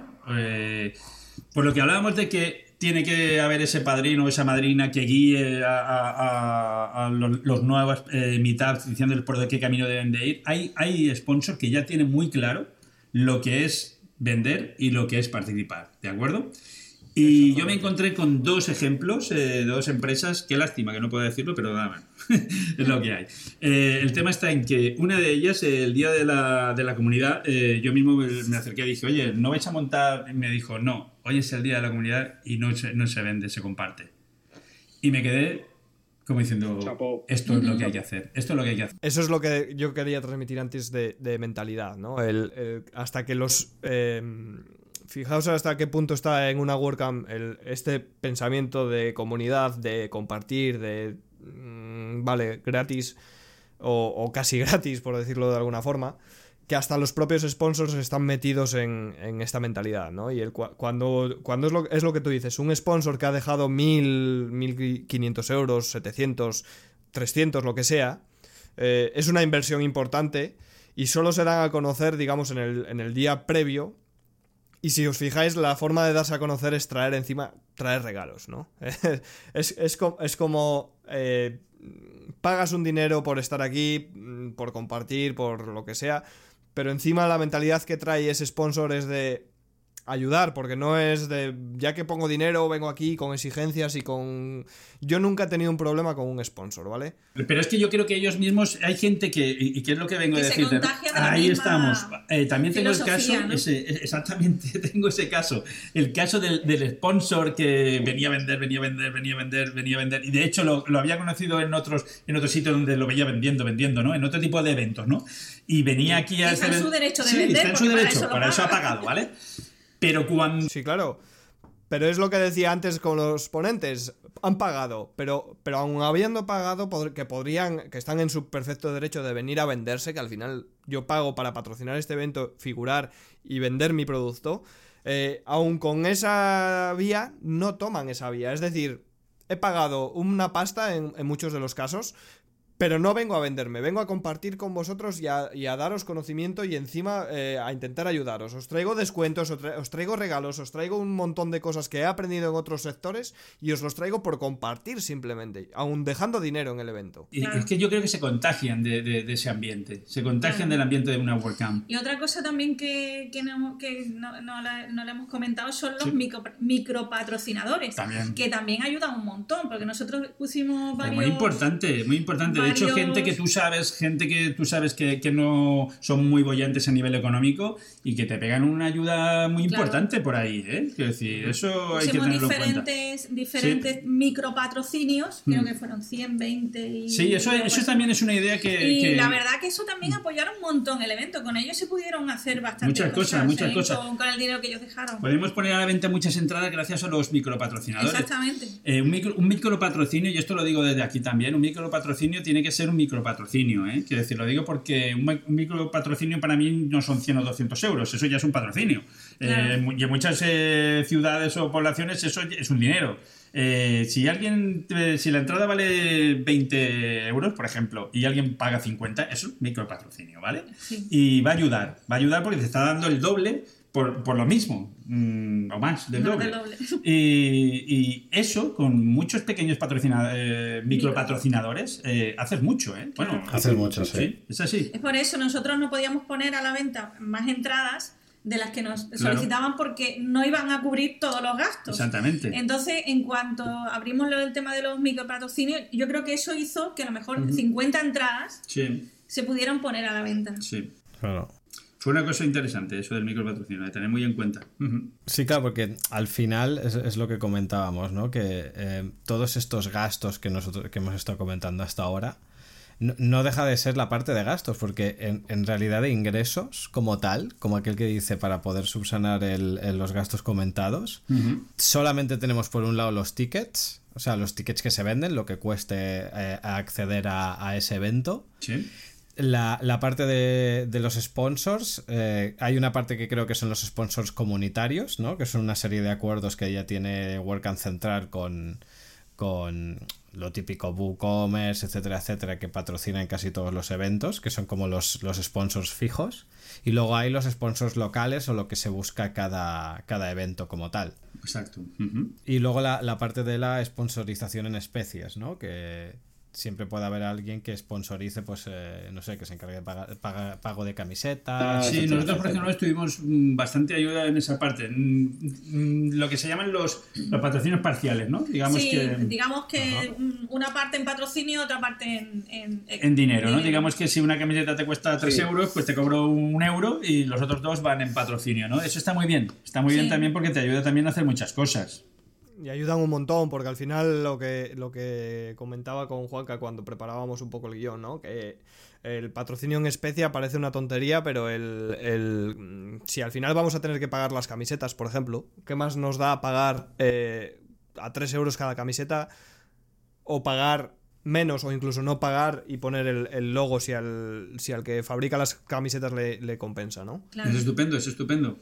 Y te ahorras gestiones, te ahorras dinero y te ahorras, eh, bueno, un montón de cosas. Sí, es una pasada, la verdad que sí. Yo, eh, hay una cosilla, eh, bueno, no sé cómo vamos de tiempo. Bien, vamos ya. Aquí no, aquí no hay límite. Cuando la gente se canse, que le dé al stop y se vaya, oye. Gente, en cuanto haya leído Mercedes y Roberto, le he dicho, aquí tengo que estar tres horas escuchando el podcast. Este. así que ya, ya viene preparado. por él que por mí. Ya viene preparado, sí, bueno, ya sabéis, ¿no? que a mí no me gusta hablar de eso. Pero quería, quería dejar una cosa. Sí, no, no, no lo habría notado. ¿eh? Yo quería comentar una cosita que, que, entra dentro de la zona crítica, pero dentro de la zona crítica muy positiva. ¿no? Eh, lo que antes ha comentado Juanca, que si realmente la, la fundación apoya y ayuda y tal y cual. Igual que soy crítico en algunas cosas, eh, eh, dicen que al César lo que es de César, ¿no? y tuvo un puntazo la fundación gracias a, obviamente las gestiones de Rocío que, que, mira, te lo estoy diciendo y se me están poniendo los pelos de punta porque realmente es que eso es la comunidad, ¿de acuerdo? Eh, como sabréis, eh, Moratinos eh, estuvo ayudándonos en el tema de la promoción, que además nos ayudó un montón y, Sí. y nos hizo que, que- que esto fuera lo que, lo que fue, ¿no?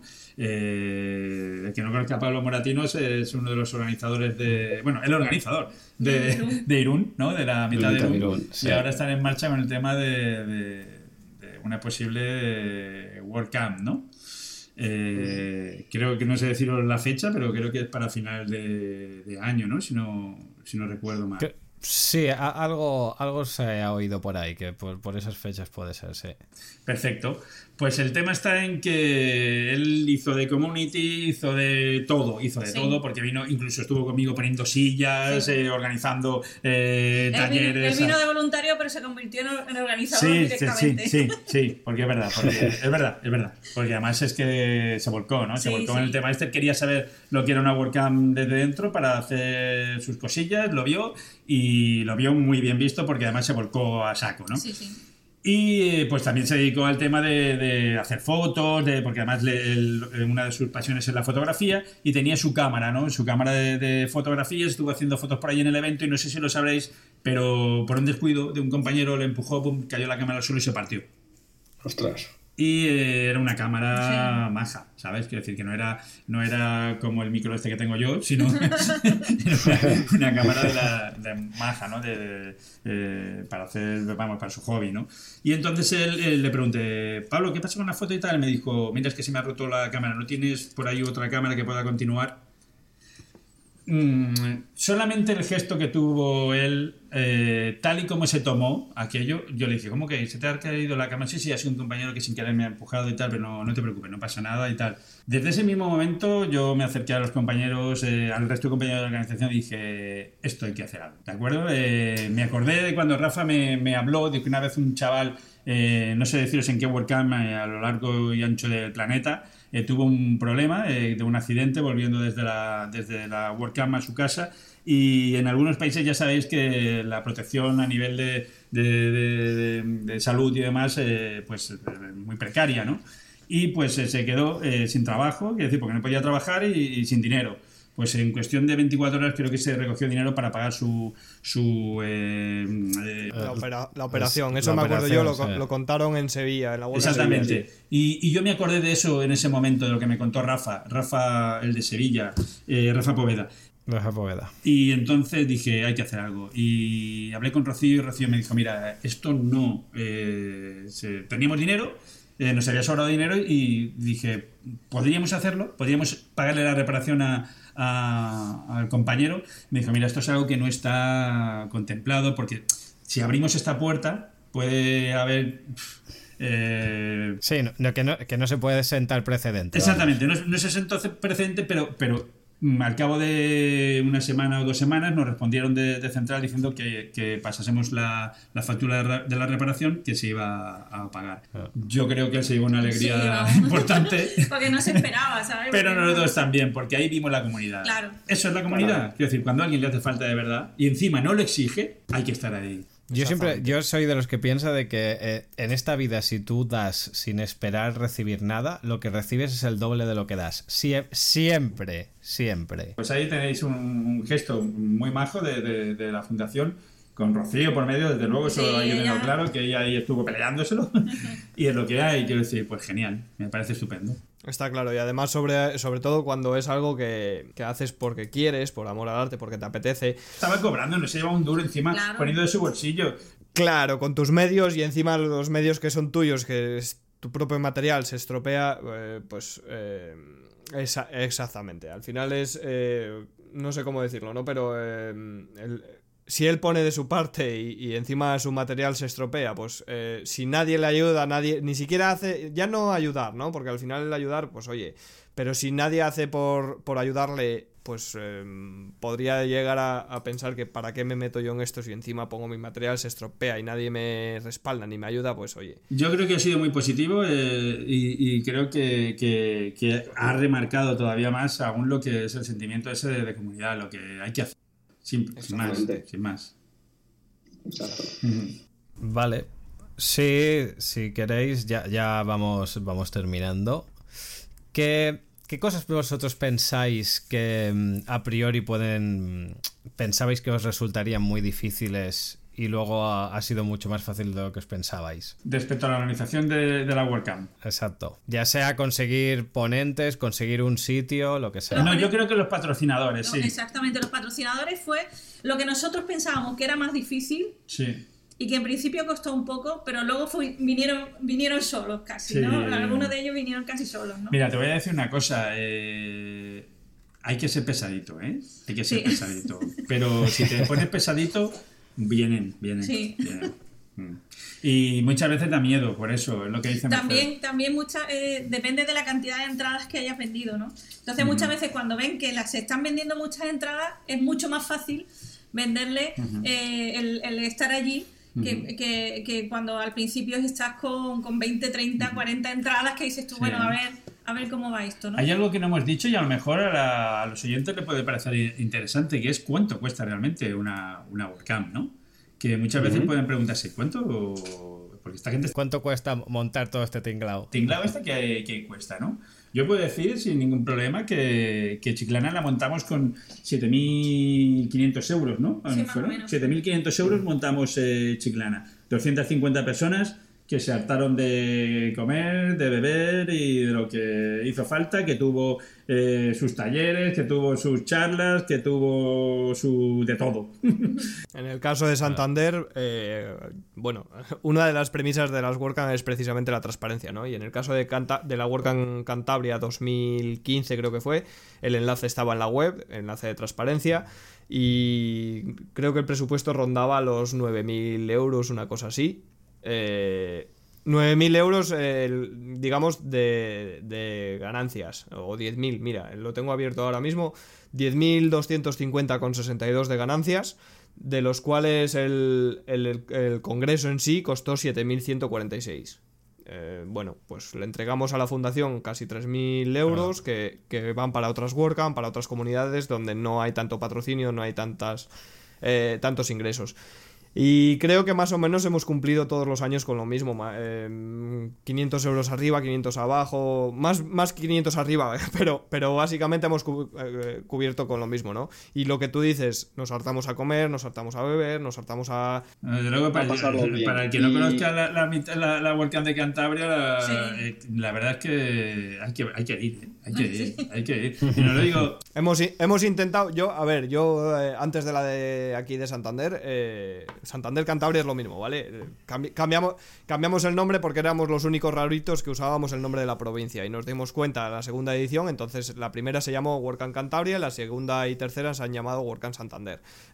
es una tontería como otra más, pero bueno, eh, por si acaso piensan que hablamos de WordCamps diferentes. Eh, a lo que iba, en, el caso de Cantabria yo soy, digamos, bastante puntilloso con según qué cosas. Y entonces, bueno, he ido a bastantes WordCamps. Eh, estuve en Barcelona, estuve en Sevilla. La primera que estuve fue en Sevilla.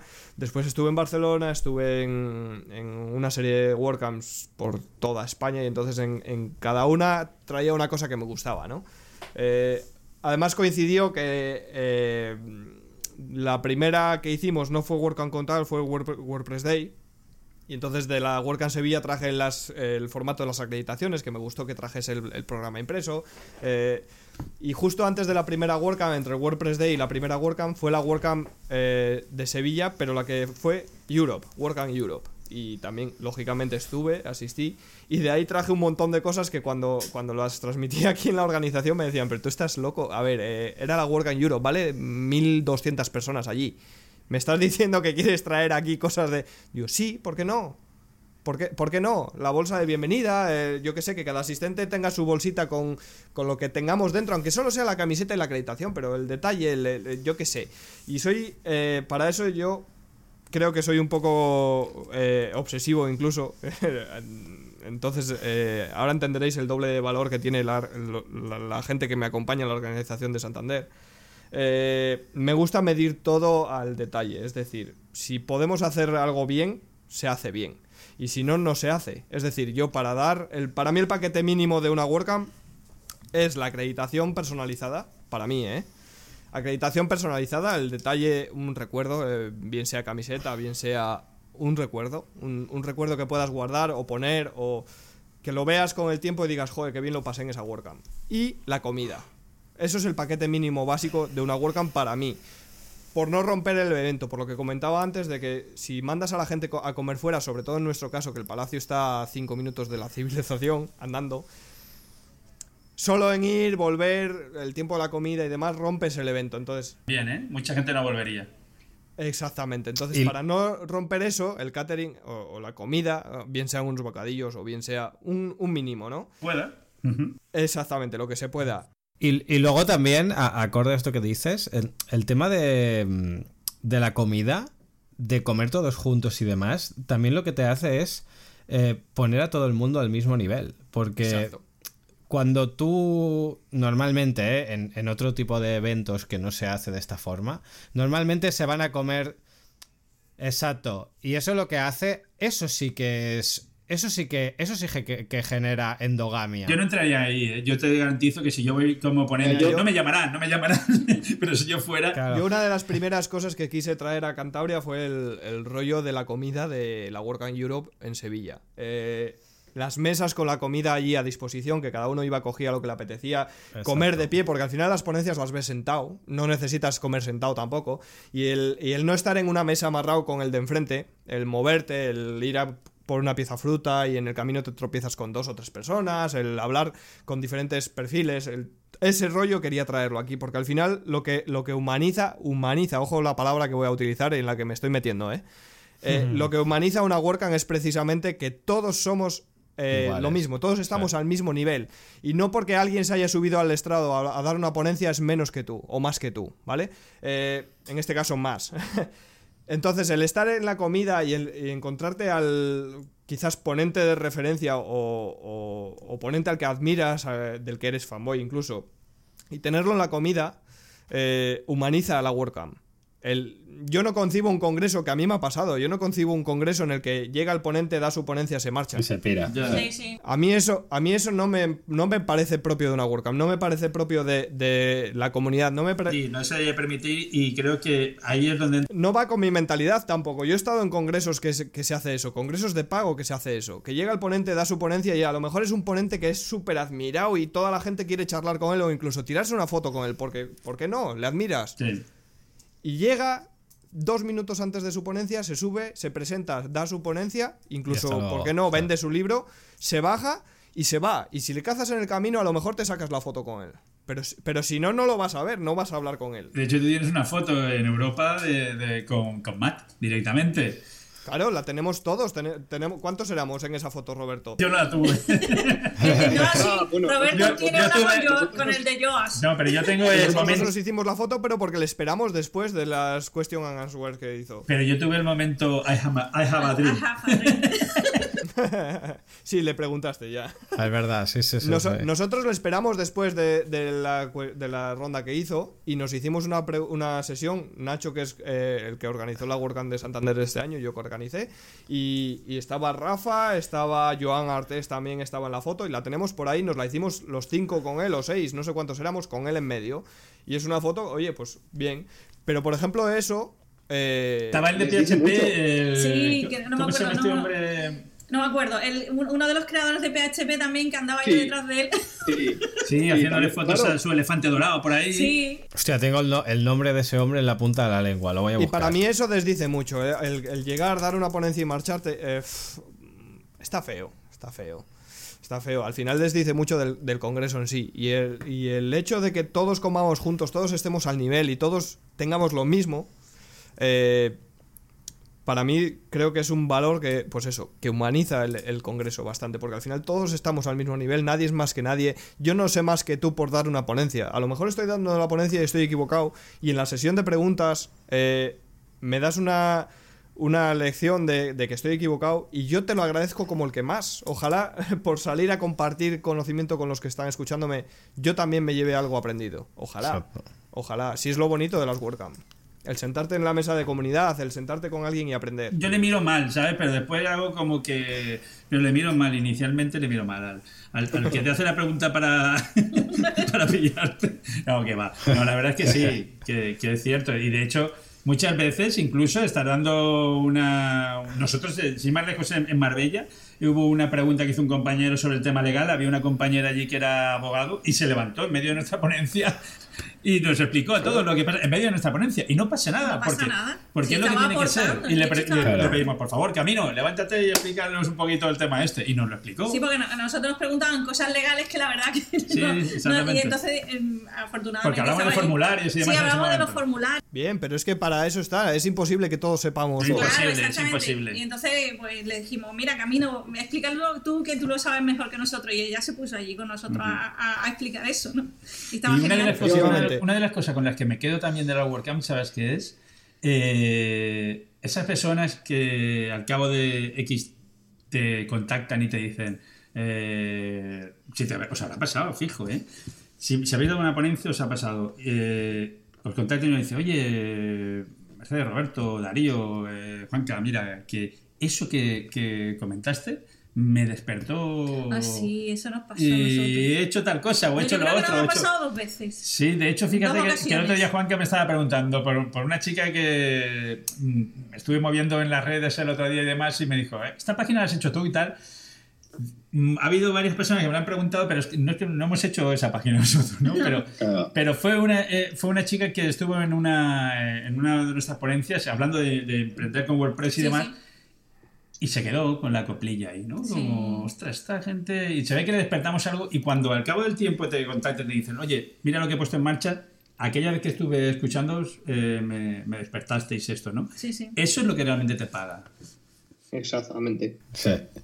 De hecho, a- a- acorde a lo que dices Roberto, yo, yo me acuerdo que vi, vi que tú compartiste la publicación de, de la web de la chica y yo, yo la miré la web y dije, hostia, le to- no, no sé si la habrá hecho él o no, por eso te pregunté, más que nada para felicitarte porque me pareció un trabajo de puta madre y al final... Creo que era que- El, el- su novio que es, es desarrollador. Sí, creo su que novio es desarrollador, Pues- sí. Pues muy bien, muy bien. Y, y- y- y eso es una cosa que en otros sectores es impensable. O sea, que entre gente que nos dediquemos a lo mismo, nos felicitemos por el trabajo, que tengamos una duda muy concreta de una cosa y le preguntes a esa persona, o sea, no sé, es, me parece brutal. ¿Dónde está eso de toma el código?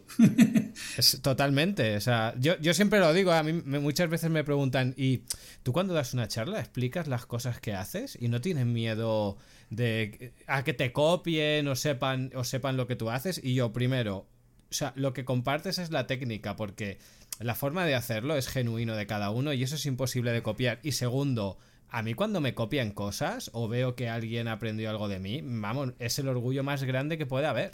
O sea, Esa duración total. Incluso, incluso cuando luego lo ves mejorado, dices, Jolín, han mejorado lo que yo había hecho Mira, antes, ¿no? que es así, pero Sí, además, es genial, ¿eh? además que partimos de la base de que todos nos estamos beneficiando de algo. Entonces, que los demás se siguen Exacto. beneficiando de, lo- de lo- de tu parte, lo normal. Es que es, en eso se basa la GPL, ¿no? En eso se basa el, el software libre. No sé, cuando lo entiendes, cuando llega el momento en que lo entiendes, ese día que, que pones en tus, en tus eh, temas, en tus plugins, eh, la licencia GPL, ese, ese día es cuando la cosa cambia totalmente. Exacto, exacto. El, que, el día que te olvidas de todos los derechos reservados. Eso. Vale, si os parece un poco para, para poder ir acabando, eh, ¿alguna crítica constructiva que hayáis recibido alguna vez? Uh, muchas. Es- en el tema de WordCamp, la verdad que estamos súper contentos porque Sí, sí. todas las críticas fueron buenas. Sí, pero de todas formas todo el mundo, pero- aunque- nosotros vimos los pequeños fallitos, todo el mundo nos felicitó. Sí, por- bueno, ya sabéis lo que hay. La gente desde fuera ve las cosas y tú Claro. estás viendo todos los errores dentro, ¿no? Y yo, nosotros estábamos viendo muchas cosillas, pero pasaron desapercibidos. Y lo Pero bueno es que, es todo el cierto. mundo nos felicitó por, por, el- por la WordCamp y de lo cual nos sentimos súper orgullosos, ¿no? De que todo Yo, yo tengo, yo tengo una, vamos, una, una crítica que se me hizo eh, constructiva y, y que desde luego hay que tener en cuenta y que siempre recomiendo en todos los, los eventos que voy es hacer la fotografía de, de- la foto de familia, hacerla antes de la comida. Sí. Sí, porque luego, luego se va, la gente normalmente por la tarde se va marchando. Parece como que hay menos gente. Muchas veces yo, por ejemplo, he visto fotos de, de Cantabria que ahí no cabía ni un alfiler De y después claro. la foto dice, es que ahí no está todo el mundo. Claro. En Zaragoza, Claro, claro. ahí no estaba todo el mundo en Zaragoza. Quiero decir, es lo que hay, ¿no? En nuestro caso, pues nos pasó algo similar, ¿no? Bueno, nosotros la hicimos antes de la última ponencia, Sí. creo, antes del último taller. Pero hay que fue, también- hay que también pero tampoco estaba todo el mundo. Claro, y también hay que agradecer a los, a los eh, voluntarios, subir eh, a los voluntarios al escenario, que reciban su aplauso, Sí. que reciban... Eso nunca hay que olvidarlo también. a mí exacto. casi se me olvida porque ese día iba loco Bueno, y la verdad todos. es que al final el, el día de, del- de la comunidad, eh, como me gusta a mí llamarlo, eh, se les hizo un homenaje y fue muy bonito. Vale, y para ir acabando, nada, dos puntos nos quedan. Eh, ¿Qué pensáis de lo que se suele comentar em, que las WordCamps son endogámicas? ¿Hasta qué punto consideráis que es cierto o no? Yo estoy totalmente en desacuerdo, ¿eh? pero quiero que... Yo decir, de hecho, es que cada vez que voy a una eh, me, me- me llevo nuevos amigos. De hecho, aquí en, en Zaragoza, fíjate que, que la verdad es que eran, eh, estábamos los de siempre, por decir de alguna forma, pero eh, había mucha gente que, no conocíamos absolutamente nada, nunca los habíamos visto en ningún evento ni nada, y nos hemos llevado eh, amigos. De hecho, conocimos a una chica que se sentó con nosotros en la, en la cena. eh, Sí. que no os puedo repetir su nombre No. porque su nombre es, es, es- Ella es que es ella es iraní, sí, iraní. Sé, la, ya- sé, que- sé, sé. Ana, creo que es Randa, Randa, no sé decir, los- ella, que me perdones, eh, que no puedo repetir ese apellido, pero una chica encantadora que dio Sí. una ponencia en, Sí. en Zaragoza y mira, Sí. nos la hemos traído de, de amiga, Sí, ¿sabes? es verdad. Y cosas así. Ra- Raana Eriati. Ahí estamos. Perfecto. Muy bien.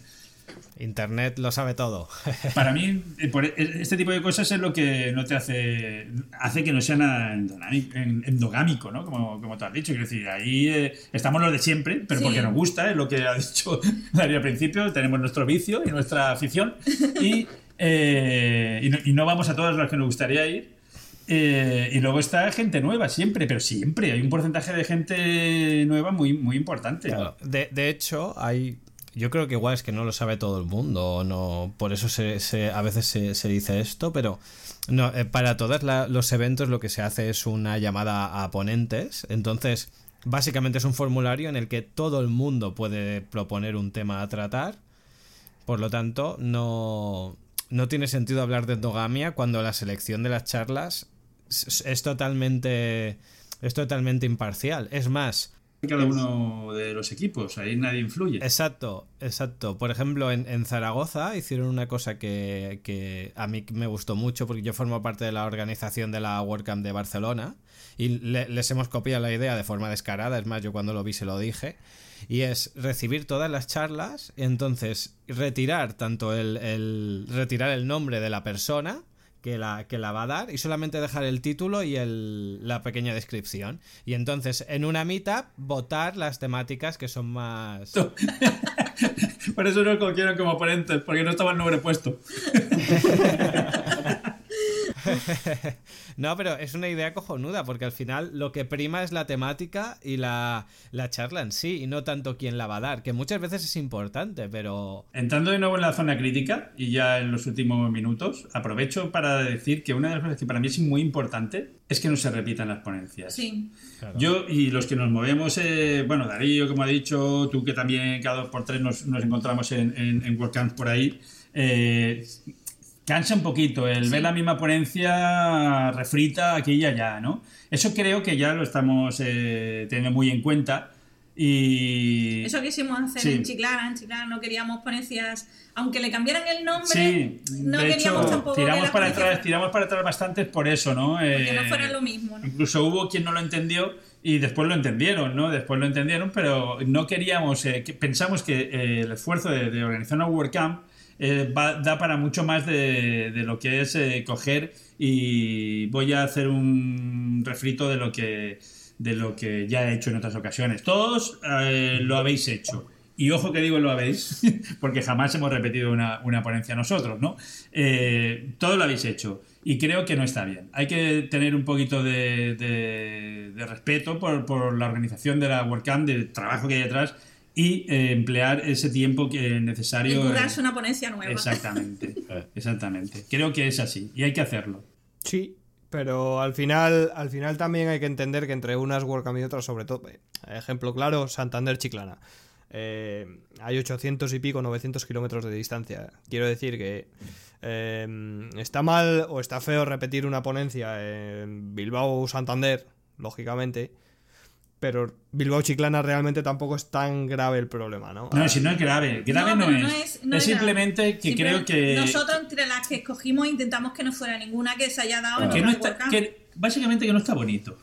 ¿Sabes? Quiero decir, digamos Sí. que creo yo, y además lo digo así porque lo pienso, quiero decir, creo que si yo voy no, a, si yo voy a, a- a Cantabria o a Santander, a Barcelona, donde sea, eh, nunca voy a llevar una ponencia que yo ya haya dado. Por una sencilla razón, porque creo que, que debe de ser así. Mm, Las ponencias que hemos dado Mercedes y yo están grabadas en vídeo por internet, las puedes ver en cualquier, en cualquier momento. Hasta una que nos grabaron en Sevilla Sí. el año que tú diste la ponencia, que dimos nosotros un taller que parecemos trancas y barrancas, ahí al fondo, grabados con una cámara Que no a, se nos, 50 se nos veía un poquito la cabecita por arriba del ordenador. a 50 kilómetros de distancia, se nos escucha así medio regular, se nos ve ya imposible.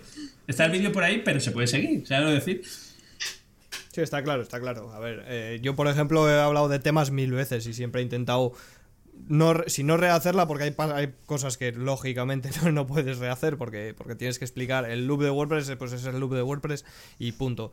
Pero sí que intentas darle otro punto de vista a lo mejor, o, o por lo menos lo- las cosas que has madurado, a lo mejor incluirlas.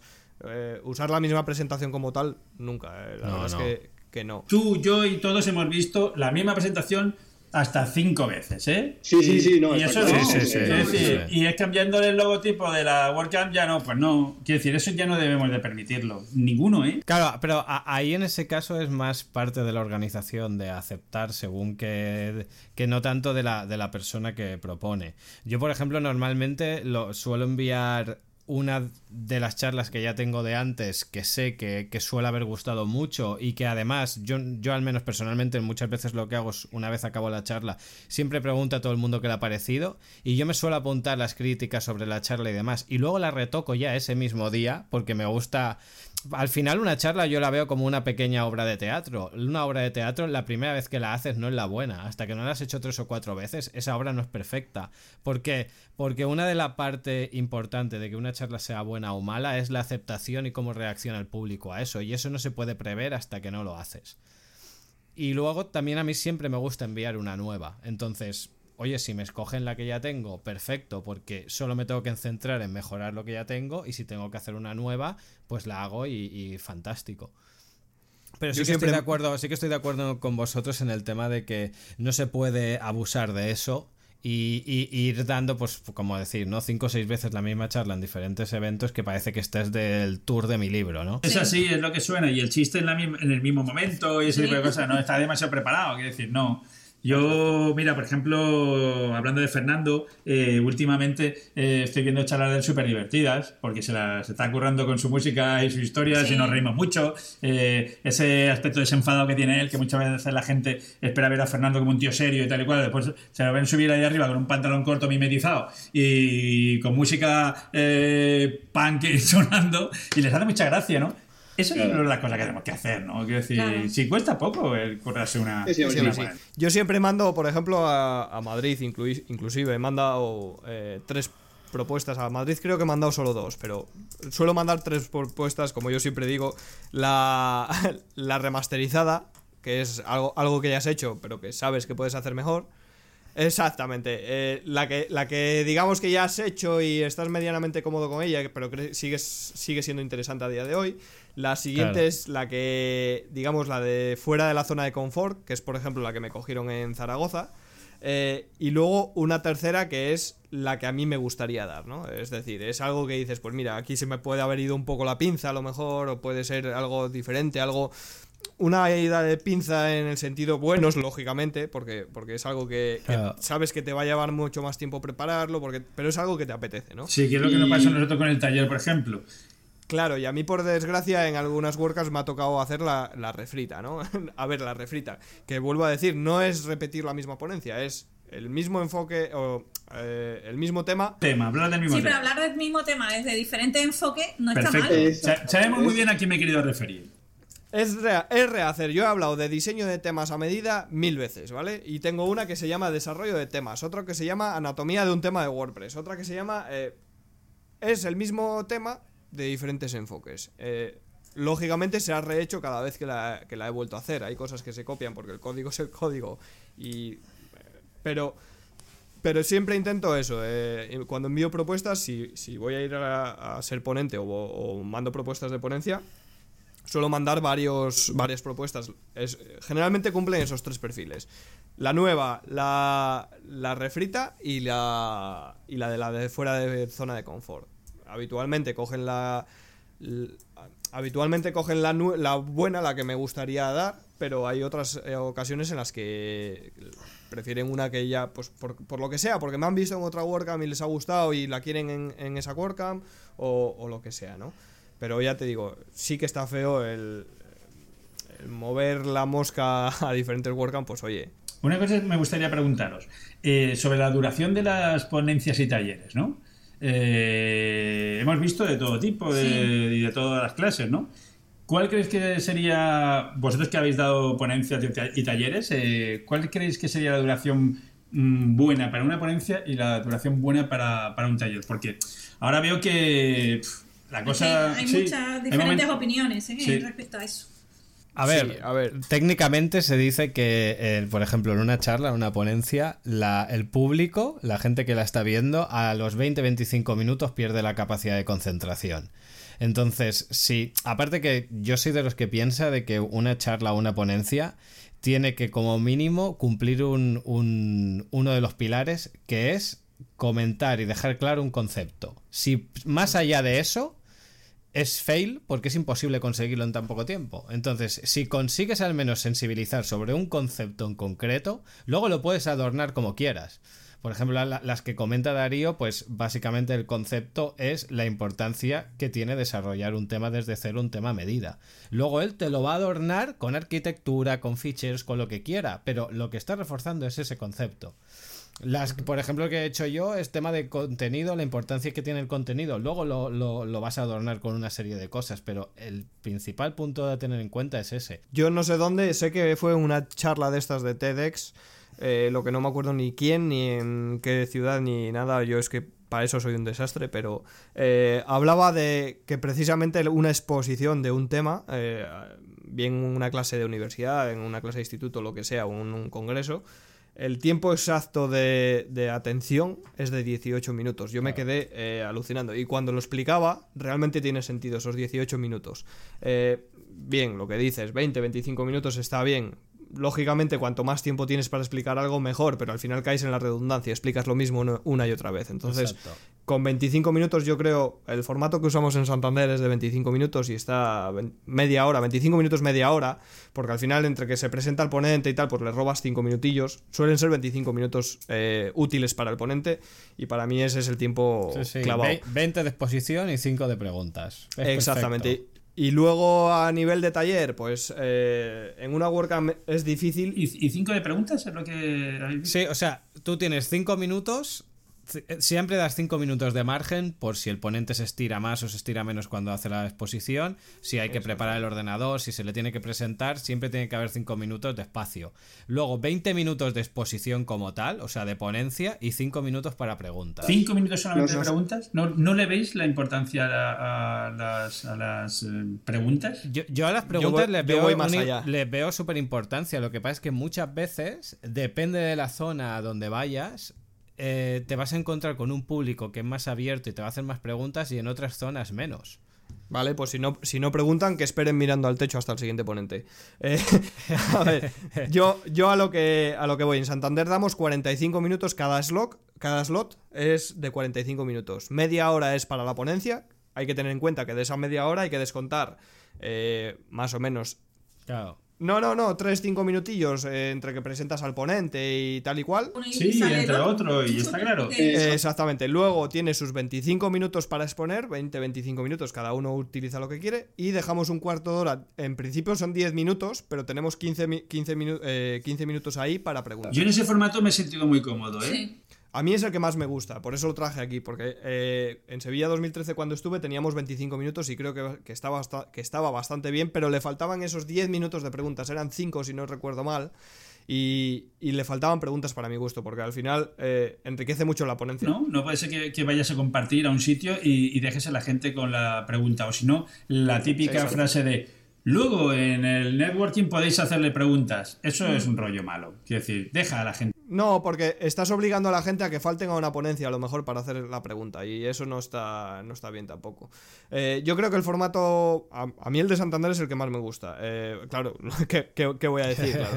Eh, per- pero esos 45 minutos te da tiempo a tener media hora para el ponente, 5 minutos para presentarle al, al presentador, que pueden ser, que puede ser uno, bueno, pero le estás dando 5 minutos de margen también al ponente, que eso también está bien.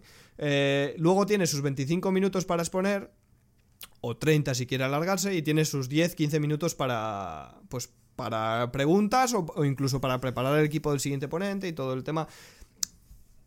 Exacto, y vas, vas con, con tiempo holgado o vas con tiempo tal. En el caso de los talleres es más delicado. Más delicado porque depende del taller. Si tocas código en directo, si... Hay muchas cosas, hay muchos factores. Y sobre todo el, el factor tiempo en un taller. eh, bueno, ¿qué os voy a decir yo que hago el BF Labs este todos los martes? eh, en una hora no da tiempo a nada. Ya. No da tiempo a nada, exacto. No. No da tiempo a nada, y menos explicando. Entonces, el- Que contar nosotros cuando nos encontramos con 55 minutos para hacer un taller de cómo hacer un puñetero tema desde cero y además que pensábamos hacer el tema desde cero. Sí, sí, que lo teníamos todo preparado para hacerlo. Pero lo que pasa es que cuando en los primeros 20 minutos intentas solucionar un problema Un técnico, problema técnico ya no nos quedó. Yo taller, talleres como tal no he dado, habré, habré dado dos a lo mejor y no era tanto. Eh, sí que sí que he dado, eh, ya os digo, los BF Labs y en una hora y media se puede hacer algo majo. Sí. Pero. En, en Chiclana la gente le dimos una hora y media y salió todo el mundo diciendo he aprendido y la gente que dio el taller, incluso hubo el que dijo hubiera estado más tiempo, ¿no? Lógicamente, ¿no? Si te dan dos horas, te dan Sí, tres horas, te dan cinco horas, Sí, te está- estás ahí sí, sí. mal a gusto que... Pero eh, la gente pudo, pudo explicar lo que quería explicar y, y estuvieron a gusto. Es que una hora y media te da para hacer, ¿eh? Una hora y media te da para hacer. Ten en cuenta que en el taller, eh, pues, pues también pues, tiene la presentación breve de dos, tres minutos de este señor es muy majo y tal cual, o esta señora, y adelante, ¿no? Y, y adelante con el taller. Otra de las cosas que también veo sobre el taller es que muchas veces la gente piensa que va a ir con el ordenador y va a poder seguirlo, ¿no? Lo que hay que eh, bueno, lo que yo creo que debe ser un taller es yo lo voy a hacer, tú vas a ver cómo hacerlo y luego en casa eh, vas a poder eh, mm, seguirlo, ¿no? No, si tuviésemos que estar 40, 50, 60, 70 personas o, más, como se han llegado a ver en talleres, con un ordenador cada uno, ay, es que estoy aquí, eh, eh, no", es que sería imposible, eso serían 5 horas. Claro, al final un taller es enseñar a hacer algo en concreto, pero no es un, Yo- no es un, un- un curso, una formación. O sea, Claro también que muchas veces la gente no espera eso. Yo los, ta- los talleres soy más defensor de hacerlos en un meetup que en una WordCamp. Sí, sí. Sí, también. Por, for- por formato, ¿eh? No por otra Sí, cosa. Por sí. formato. Sí, pero también te digo Pero una bueno, cosa. mm, Yo, fíjate que la burrada que hicimos nosotros fue espectacular, ¿vale? Porque la verdad es que yo creía que iba a ser un... Hicimos 12 talleres. Y ya sabéis cómo fueron, seis al mismo tiempo eh, en cada uno de los... de- de- Había por- diferentes niveles que la gente podía elegir. elegir y todo el mundo salió. Eh, Nadie me vino y me dijo, pues esto de los talleres ha sido un desastre, Sí. ¿eh, Roberto. Y Además esto- se llenaron todos, no sé cómo se... Se, Se repartió la se gente, repartió la gente, que sí. se llenaron todos y, y- y todo el mundo... Que yo también pensaba, este va a estar lleno, este va a estar vacío, ¿no? Todo el mundo tenía sus seguidores y sus cosas. Quizá porque también se anunciaron con tiempo, la gente y les decía, ve buscándote cuál de los dos te gusta, cuál, dos de los que te gustan más, no es a lo mejor. Pero mm, también es importante, porque eso sí que esa crítica constructiva la recibí, ¿no? Eh, bueno, más que crítica constructiva en ese caso fueron felicitaciones. Felicitaciones, Que sí. fue lo de decir que he aprendido, he salido de aquí aprendiendo, porque tampoco me gusta ir a una WordCamp, sentarme y que haya un señor hablándome, una señora sobre su historia, y después pasar a otra y a otra y a otra y a otra, sino esto me ha parecido que esta parte práctica les gustó a la gente. Y ten en cuenta, ojo, eh, ten en cuenta que lo que hicimos realmente fueron dos talleres. Aunque fueron 12, realmente fueron dos talleres. Quiero decir, cada persona pudo asistir a dos talleres. O sea que el sentimiento que tuvo la gente fue de: Yo he estado en dos talleres de hora y media, que, que no, que no cansa a nadie. Hombre, tiene que hacer cinco talleres de hora y media. Por eso ya. Pero dos talleres de hora y media, pero aunque fueron 12, ¿no? Hubo un abanico, no sé, yo creo que igual la próxima nos, nos arriesgamos de nuevo. O igual hacemos 24 talleres. Yo el, formato, el formato de, de, Chiclana, y eso que por desgracia no puede asistir, eh, a mí me pareció súper... Súper interesante, súper atractivo, porque no normalmente no, no se ve no se ven dos tracks en los que uno tiene las charlas y en los otros tienes talleres y lo veo, lo veo muy curioso, me gusta. A mí me, sabe muy mal, ¿sabes lo que me supo muy mal? Yo eh, en muchas eh, ocasiones me he perdido cosas que quería ver. Claro, no puedes estar eh, en, dos salas al mismo tiempo, ¿no? Obviamente en los talleres dimos esa... Pero fue el único momento en el cual tú no ibas a poder estar en dos sitios o sea, perdón, no, lo No, he dicho mal. Lo has dicho. Es decir, Lo has dicho al revés. eh, el, el único eh, momento en el cual tenías que decidir dónde ibas a estar, ¿vale? Eso es. El, el resto, todo el mundo estaba. eh, O sea, todo el mundo veía las ponencias, todos veían las ponencias, lo único que a la hora del taller, pues cada uno y- y se iba a- hacia el taller que había elegido. También pienso una cosa, un, cuando estás dando una ponencia, eh, una ponencia, dar una ponencia a 20 personas, vale, quiero decir, bien, está bien, ¿no? Una meetup, ¿no? Pero si tú estás en una WordCamp, pues dale una ponencia a 70, 80, 100, a Exacto, 200 personas, exacto. ¿vale? Y un taller, sí, hazlo al contrario. Quiero decir, un taller Claro. ten a 20 personas, a 25 personas, a 50 personas máximo, porque ya 50 se me está yendo, ¿vale?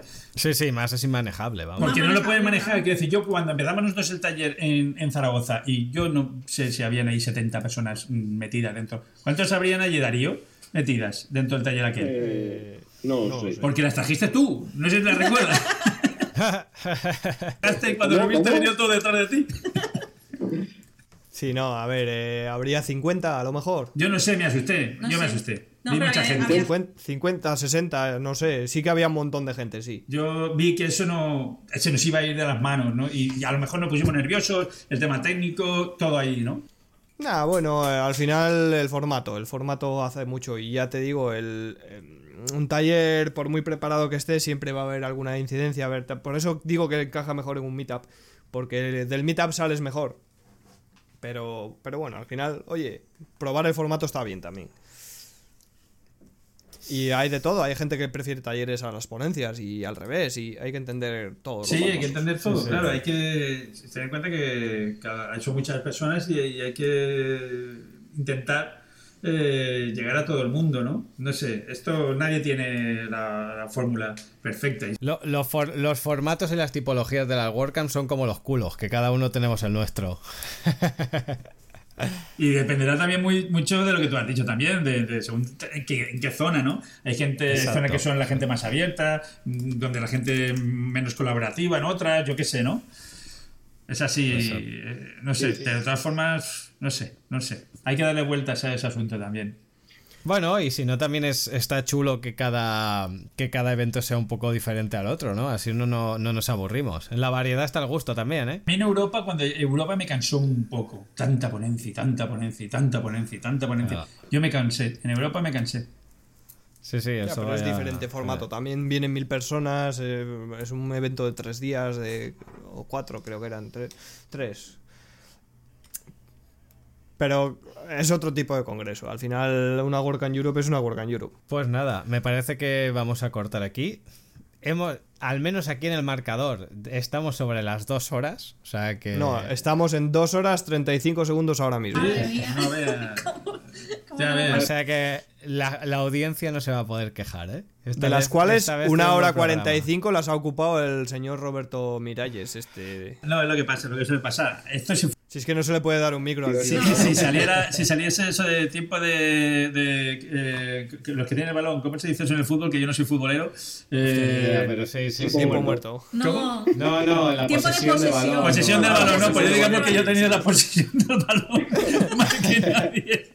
Oye, que, que cuando queráis hacemos otro. Quiero decir, eh, os traéis unas pastas y unos cafés de esos de allí de Chiclana y, y montamos otro posta y podcast. Ya lo sabes tú, y además sabes que debemos, te debemos otro, otro viajecito para allí porque Sí, sabes que tenemos muchas ganas de, de volver por aquellas tierras, pero también hay que visitar a- a- al resto de compis, ¿no? Tú ya lo sabes. Exactamente. Cuando vengas por ahí, ya sabes, me pegas un toque y nos damos un paseillo por aquí y, y comemos un cociduco bueno. Seguro que sí, seguro que sí.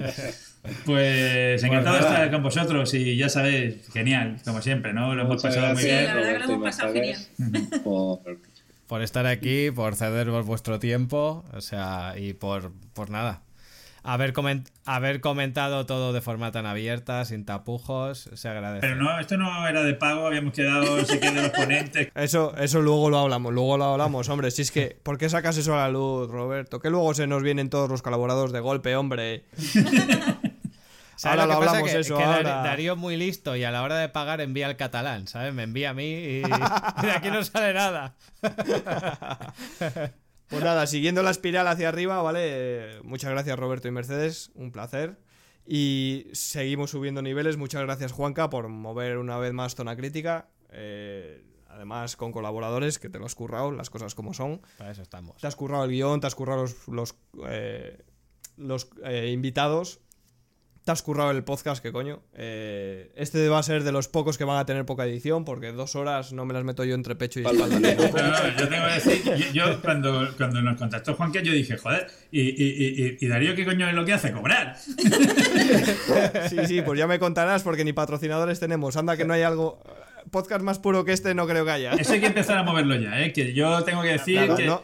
Que estáis haciendo un trabajo muy majo y da gusto escucharos, ¿eh? Las cosas como son. No, hace, no hace falta porque es un hobby. Los hobbies se hacen con pasión y mientras haya pasión habrá podcast. Eh, precisamente por eso hay semanas que no sale. Ahora eh, lleva, pues, eh, por ejemplo, esto se está grabando tal que el 12 de febrero y llevo dos semanas sin subir podcast. Precisamente pues porque no he podido, no ha habido tiempo, no ha habido ganas. Entonces es un podcast que se hace con ganas. Si no hay ganas, no se hace. Entonces eh, tampoco hace falta que haya dinero, ¿no, Juanca? Hombre, si nos No. pagan la jubilación, pues oye. Exacto. Yo que sé, al menos yo que sé, que paguen los, los ¿cómo se llama esto? Los, los, los machos, ¿cómo se llaman esto? Los, Los Los sobaos. Los sobaos, joder, que vayan los sobaos. No, Juanca, no, Juanca, ¿tú has comido sobaos de esos? Sí, sí, joder, madre mía, sí he comido. Hostia. Este, claro, es que Roberto y Mercedes este año no han estado en la Work en Santander y los asistentes. Pero lo hemos visto, lo hemos visto, Sí, hemos visto sí. lo que ha sucedido. Pero en la cena de ponentes ha habido un detalle con los ponentes que se han llevado un paquetito de sobaos de aquí, ¿eh? No el macho, eh, Joselín, pero. Nada más que por eso. Sí, Pero sí, sí. Aquí tratamos bien a la gente, somos hospitalarios, es lo que hay. Y además, muy bien, muy bien. Pues nada, un placer haberos tenido por aquí a los tres, ¿vale? Y nos veremos en, en futuros podcasts seguramente. Así que, así que nada, un saludo a todos. Un saludo a todos, muchas gracias. Adiós, adiós.